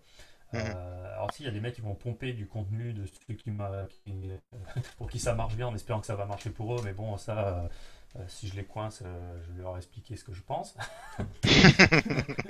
non, mais c'est. Donc, euh, il, bah, il, faut faire ses preuves, quoi. Il faut faire ses preuves. Donc, moi, moi il y a travaille souvent pour des PME, pour, pour, la Presta Web, qui, disent que voilà, le, site web, c'est ça qui, qui, va les sauver, c'est ça, ils vont acquérir des clients par le site web. Il ne faut mhm. pas non plus négliger les canaux traditionnels euh, de communication. C'est-à-dire qu'en défense, on se focalise trop sur le web, euh, et c'est valable pour nous aussi. C'est-à-dire qu'on a beau faire un beau site, on s'est pris un beau thème forest, c'est super sexy, on a un beau site, tout ça, ben, ben, déjà il faut y mettre du contenu intéressant, euh, du contenu unique. C'est pas parce qu'on va piquer un truc ailleurs que ça va faire nous. non, au contraire, on va passer pour un charlot. donc voilà, il faut faire ses preuves. Et, puis après, ben, il faut aller, il faut bah, il faut, faut, faut, faut pénétrer l'écosystème et puis aller euh, euh, sur des forums discuter, il faut aller euh, répondre à des commentaires sur des billets intéressants pour aller critiquer ou amender certains tutos qui sont faits ou autres. C'est mhm. d'aller réseauter, faire du réseautage physique, c'est aller, pourquoi pas, moi typiquement, des fois au tout début, j'allais déposer des cartes de visite euh, à ma banque, euh, j'allais déposer des trucs à la CCI ou je sais pas quoi. Euh, voilà, si tu fais ta com un peu comme tu peux, tu peux très bien t'imprimer des flyers et puis aller les déposer à des endroits où tu sais que mhm. il y a des créateurs d'entreprises ou autres qui sont là et qui auront besoin de service. Donc voilà, ça, le web c'est un des moyens de communication, mais il n'y a pas que ça. D'accord. Est-ce que, comme on est sur le, le, projet WordPress, enfin, projet open source WordPress, je me suis toujours demandé si pour un freelance, ça avait un intérêt d'avoir euh, son euh, nom dans les crédits de WordPress ou de, ou de, plugins un peu comme ça qui sont. Enfin, pas de plugins, je fatigue. Est-ce que c'est un, est-ce que c'est un, plus d'avoir euh, en fait une référence sur son nom sur les crédits de WordPress par exemple? Je pense Le crédit de WordPress, je sais pas. Comme quoi, tu as contribué à WordPress en fait. Est-ce que la contribution WordPress est un moyen en fait de, de montrer ton professionnalisme, ton expertise? Est-ce que ça peut être... Alors peut-être que au, sein même de la communauté, je dirais oui, c'est important, pas pour les clients, mais c'est ce hmm. qui fait que tu as une reconnaissance au sein de, de ce groupe et c'est ce qui fait aussi qu'on va plus facilement te recommander. C'est sûr que c'est lié. Je pense que c'est important, ouais. Moi, moi j'ai déjà eu des, clients en fait, qui étaient peut-être, enfin, étaient des prospects avant d'être des clients, euh, qui font en fait, les clients maintenant ils font comme nous on fait, c'est-à-dire que euh, quand tu as un mec qui vient te, te démarcher parce qu'il cherche un prestataire, euh, bah, tu vas googliser son truc, tu vas regarder sa boîte, comment elle fonctionne, est-ce que le mec il a, euh, est-ce qu'il a de la thune ou pas? Enfin, déjà, de savoir un peu la santé financière de sa structure, euh, et puis savoir qui il est, quelle est la réputation. Moi, des fois, j'ai refusé des clients parce que quand tu allais voir un peu ce qui, ce qui la réputation de ces clients-là sur le net, tu disais, bon, c'est pas très clean, et euh, voilà, tu n'avais pas envie d'aller plus loin. Quoi. Mmh. La même chose avec toi. Donc, plus mmh. tu, as, tu es présent, plus tu as une bonne image, mieux c'est. Après, si on parle business, le client il va pas éplucher les crédits WordPress pour savoir ce que tu as fait ou pas. D'accord, euh, ça, ça n'a aucun, Pour moi, c'est zéro impact sur le, business. Par contre, que tu aies fait une vidéo d'un WordCamp, que tu aies fait une, une, conférence au BPTech, que tu aies fait un truc je sais pas où, machin, là oui. D'accord.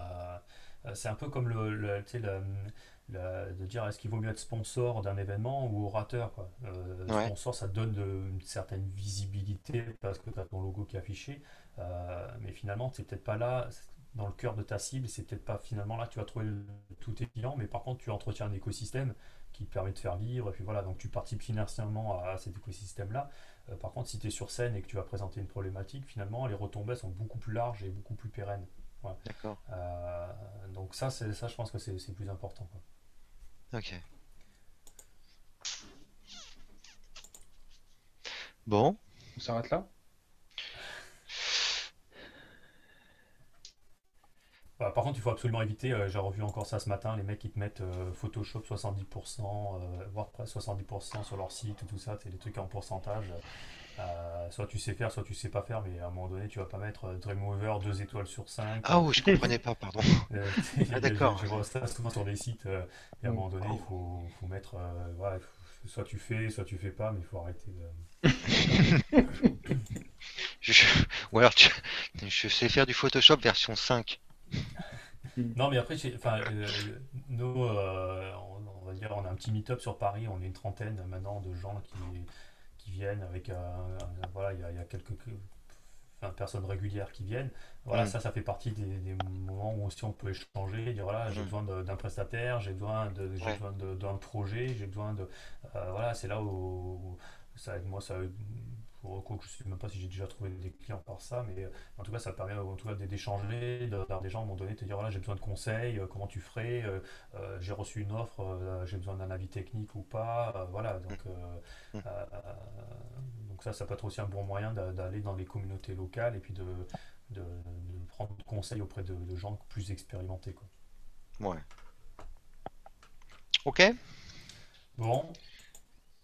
Alors. Est-ce si vous si vous aviez une conclusion à, cette euh, soirée euh, hyper intéressante, quelle serait-elle? Ben moi, je, je dirais mon, ma vision par rapport au freelancing, je trouve que j'adore cette structure. Vraiment, je, je pense que je, je serais fan longtemps. Après, je voudrais trouver le moyen en France, en tout cas juridique, pour garder cette souplesse du freelance et en même temps créer une structure qui serait flexible, en fait, justement, qui permettrait d'avoir euh, à la fois l'avantage du freelancing et mmh. puis l'avantage d'une structure plus, plus rigide euh, pour bosser sur des, bosser, des projets plus gros. Donc ça, c'est, je dirais, c'est, c'est vraiment vers quoi je tends. C'est ce qui m'intéresserait énormément et là, ça serait la situation idéale. Travailler en équipe un peu. Oui, mais que ça reste très. J'avais j'avais vu un projet qui était assez intéressant où ils avaient euh, créé une société, euh, mais la société, elle gérait simplement un lieu. C'était une espèce d'espace de coworking, mais mhm. c'était pas autre chose. Et je trouve que l'idée est bien parce que finalement, euh, c'est juste on partage le lieu, la boîte donne ce cadre juridique, mais c'est pas dans la, gestion de projet elle-même, c'est plutôt le lieu. Et finalement, c'est ce qui provoque une l'air de rien une, une synergie quoi, au niveau des c'est plus facile pour s'organiser qu'on doit travailler en commun sur des une chose comme ça à trouver, une espèce de bon compromis entre les deux. Ouais. Julio te fait un nous fait des bisous. Bah, bisous Julio. Ouais, Julio. On est assez de bisous dans la communauté WordPress. Hein. Ouais. On s'est jamais embrassé en même temps. jamais devant une caméra, ouais. Ouais. Et toi Thierry, le mot de la fin, ça sera? Ben, Moi je, je dirais que hum, freelance, c'est plus. Enfin, euh, être professionnel, en tout cas, il y, a, plusieurs étapes. Euh, être freelance, pour moi, c'est une des étapes. Euh, parce qu'à un moment donné, on peut très bien dire finalement ça, nous suffit, et puis on vit notre truc dans notre coin, et puis voilà. mais il y a toujours un moment donné où, comme dans des entreprises, il y a des paliers à un moment donné où on, finalement on va stagner sur un truc et on a besoin d'avoir peut-être de nouveaux challenges ou de nouveaux trucs à relever. Et c'est là où il faut trouver le moyen de, s'exciter un peu et de dire voilà, ben, comment je fais autre chose. Quoi. Donc il y en a qui peuvent très bien y arriver. Moi, je sais que des fois, j'y arrive pas. Et voilà, est-ce que c'est la fin du, du statut freelance, justement il faut passer à autre chose? Euh, le, passer à autre chose, c'est passer dans une structure entreprise, SARL, SAS ou autre, et puis dire voilà, je vais travailler avec d'autres personnes sur d'autres projets, des trucs plus gros ou autres. Euh, ou est-ce que voilà, est-ce que c'est s'impliquer dans la communauté? Enfin, il y a plusieurs aspects, mais à un moment donné, il faut, faut sortir de la routine. Et euh, moi, je sais que j'arrive à un palier où tu dis voilà, faire du site web, c'est sympa, mais des fois, tu dis voilà, j'aimerais bien faire autre chose. Quoi. Alors, faire autre chose sur des projets plus gros, mais faire autre chose aussi, tout simplement. Quoi. Donc, y a pour moi, freelance, c'est la souplesse parce que je peux gérer mon temps comme je veux. Je peux profiter de ma famille. Euh, je peux profiter de side project à côté en disant finalement je peux faire des projets perso ou autres.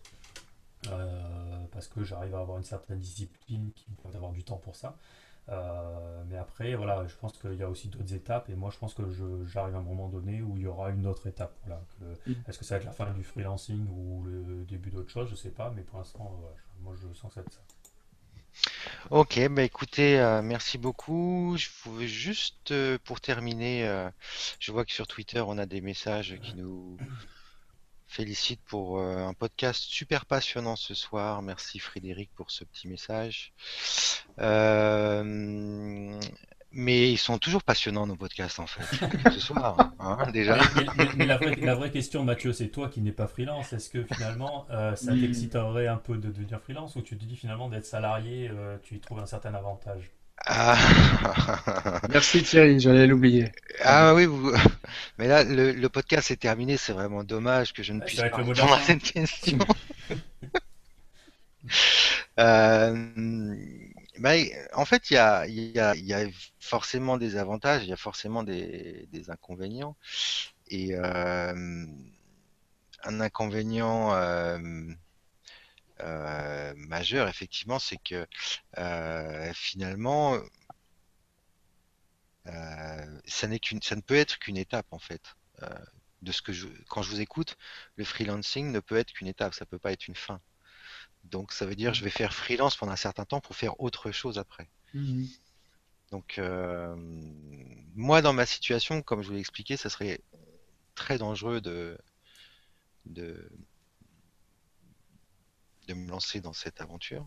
Et puis, euh, au-delà même de, de ça, c'est que je me dis, euh, moi je suis venu dans, dans ce milieu-là plus parce que c'était euh, quelque chose qui m'intéressait de créer des, choses pour les rendre disponibles à, des gens. et j'ai peur que si ça devient mon métier, ça me la relation soit différente avec euh, WordPress, tu vois, que ça soit c'est du coup faire euh, là aujourd'hui j'ai la, chance de pouvoir faire ce que j'aime comme je comme j'aime, Euh, c'est-à-dire si je veux faire un plugin qui fait telle ou telle chose, je vais faire ce plugin. Par contre, si j'ai des clients, je vais faire des choses comme disait Thierry tout à l'heure. qui, vont vite me saouler du style modifier un menu ou des choses comme ça, quoi. Ou faire euh, du design, ou faire des choses comme ça. Donc aujourd'hui, je pense que euh, même si je fais pas ça tout le temps, la partie que je passe à travailler sur WordPress me, convient. Bah, un truc qui est sûr, c'est que quand tu bouffes du code toute la journée, euh, quand tu arrives au moment de ta partie loisir, à 20h le soir, que tu veux faire autre chose, c'est très difficile de se remettre à bouffer du code. Quoi. Alors, euh, quand tu as une, journée où tu, as fait autre chose, euh, ça peut être. Euh, après, finalement, toi, tu as une approche aussi freelance hein, d'un côté, c'est que finalement, c'est une freelance non rémunérée, mais tu vas dire que finalement, tu es dans cet esprit-là aussi. Quoi, donc, mais, mais, moi, j'ai plein, de, plein de copains qui me disent qu'à un moment donné, des fois, j'étais un peu fou de lâcher un statut salarié stable, machin, où tu es, sûr d'avoir ton salaire à la fin du mois. Euh, avec un truc où tu vas passer 3-4 euh, mois au début à galérer comme un chien pour gagner un truc euh, mm. la fin du mois. Mais, mais finalement, après la fin, les gens t'en veulent, enfin, sont vieux parce que finalement, ils disent Ouais, as une, une, vie qui paraît un peu, un peu cool parce que finalement, on peut te croiser à 3h l'après-midi en ville en train de balader ou je sais pas quoi. Des fois, moi j'ai des voisins qui se demandent un peu ce que je fais parce que je vois toute la journée dehors. Et, tiens, le mec il est chômeur, il, il en rien de la journée. Tu sais, ça peut être un peu ça. Euh, moi, ça m'arrive, ça m'arrive de manger du code euh, même après en avoir bouffé toute la journée pour euh, me le connecter à la partie ludique. Hein. Ça m'arrive. Moi, c'est bien. Moi, j'ai cette appréhension que si je devais faire ça de manière professionnelle, ça me, enfin, j'ai peur de pas aimer avoir faire des choses pour les autres mmh. Mmh. sans avoir en fait mon idée à moi, quoi. Mmh. C'est, tu vois. Bah, c'est ce que tu peux retrouver. C'est ce que je fais des plugins. Pardon, non, vas-y. Bien souvent, on me, on, me on me demande de faire des évolutions, mais c'est toujours moi qui choisis finalement. Et euh, le fait de renverser le truc euh, où tu es aux ordres d'un client, finalement, me, me, poserait des difficultés, je pense. Mais c'est ce que tu pourrais retrouver si tu crées un, un service, parce que c'est ce que disait euh, Jonathan, tu vois, c'est que tu crées ton bébé, et là, du coup, tu as... Oui, ça peut-être m'intéresserait plus, effectivement. Mmh.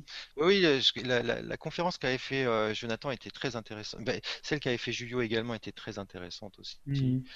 Euh, ben, enfin, les deux là, ils ont ils les ont fait à la suite et euh, c'est deux, deux moments du WordCamp de cette année qui m'ont beaucoup intéressé. Effectivement, ça me, quand il y a quelque chose de toi et tu mmh. comme tu dis effectivement ton bébé, ben, tu as envie qu'il grandisse et peut-être que ça, ça m'intéresserait plus effectivement.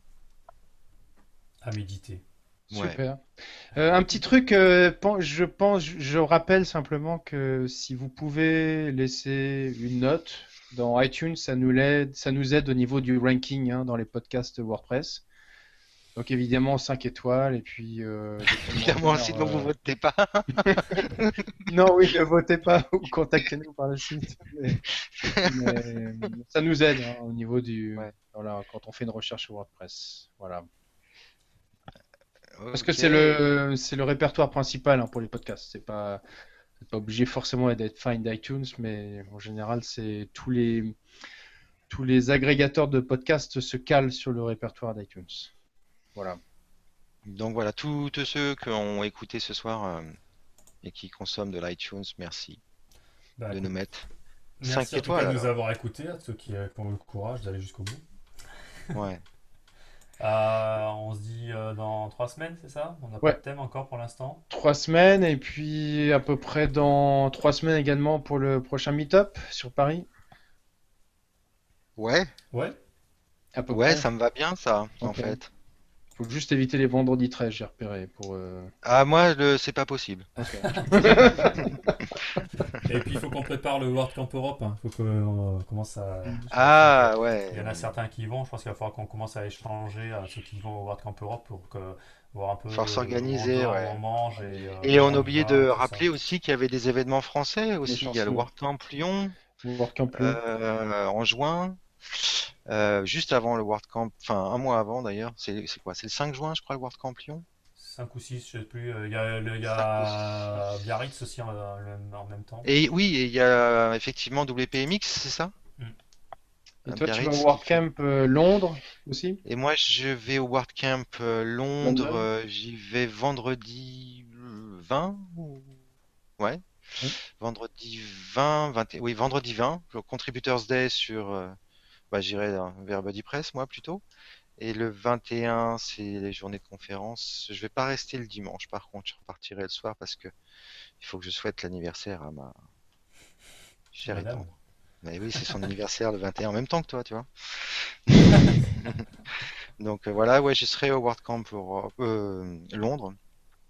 World Camp Europe, on va voir. Euh, faut s'organiser. Euh, et puis, il y a peut-être des autres événements euh, plus tard. Mais pour l'instant, c'est pas sûr.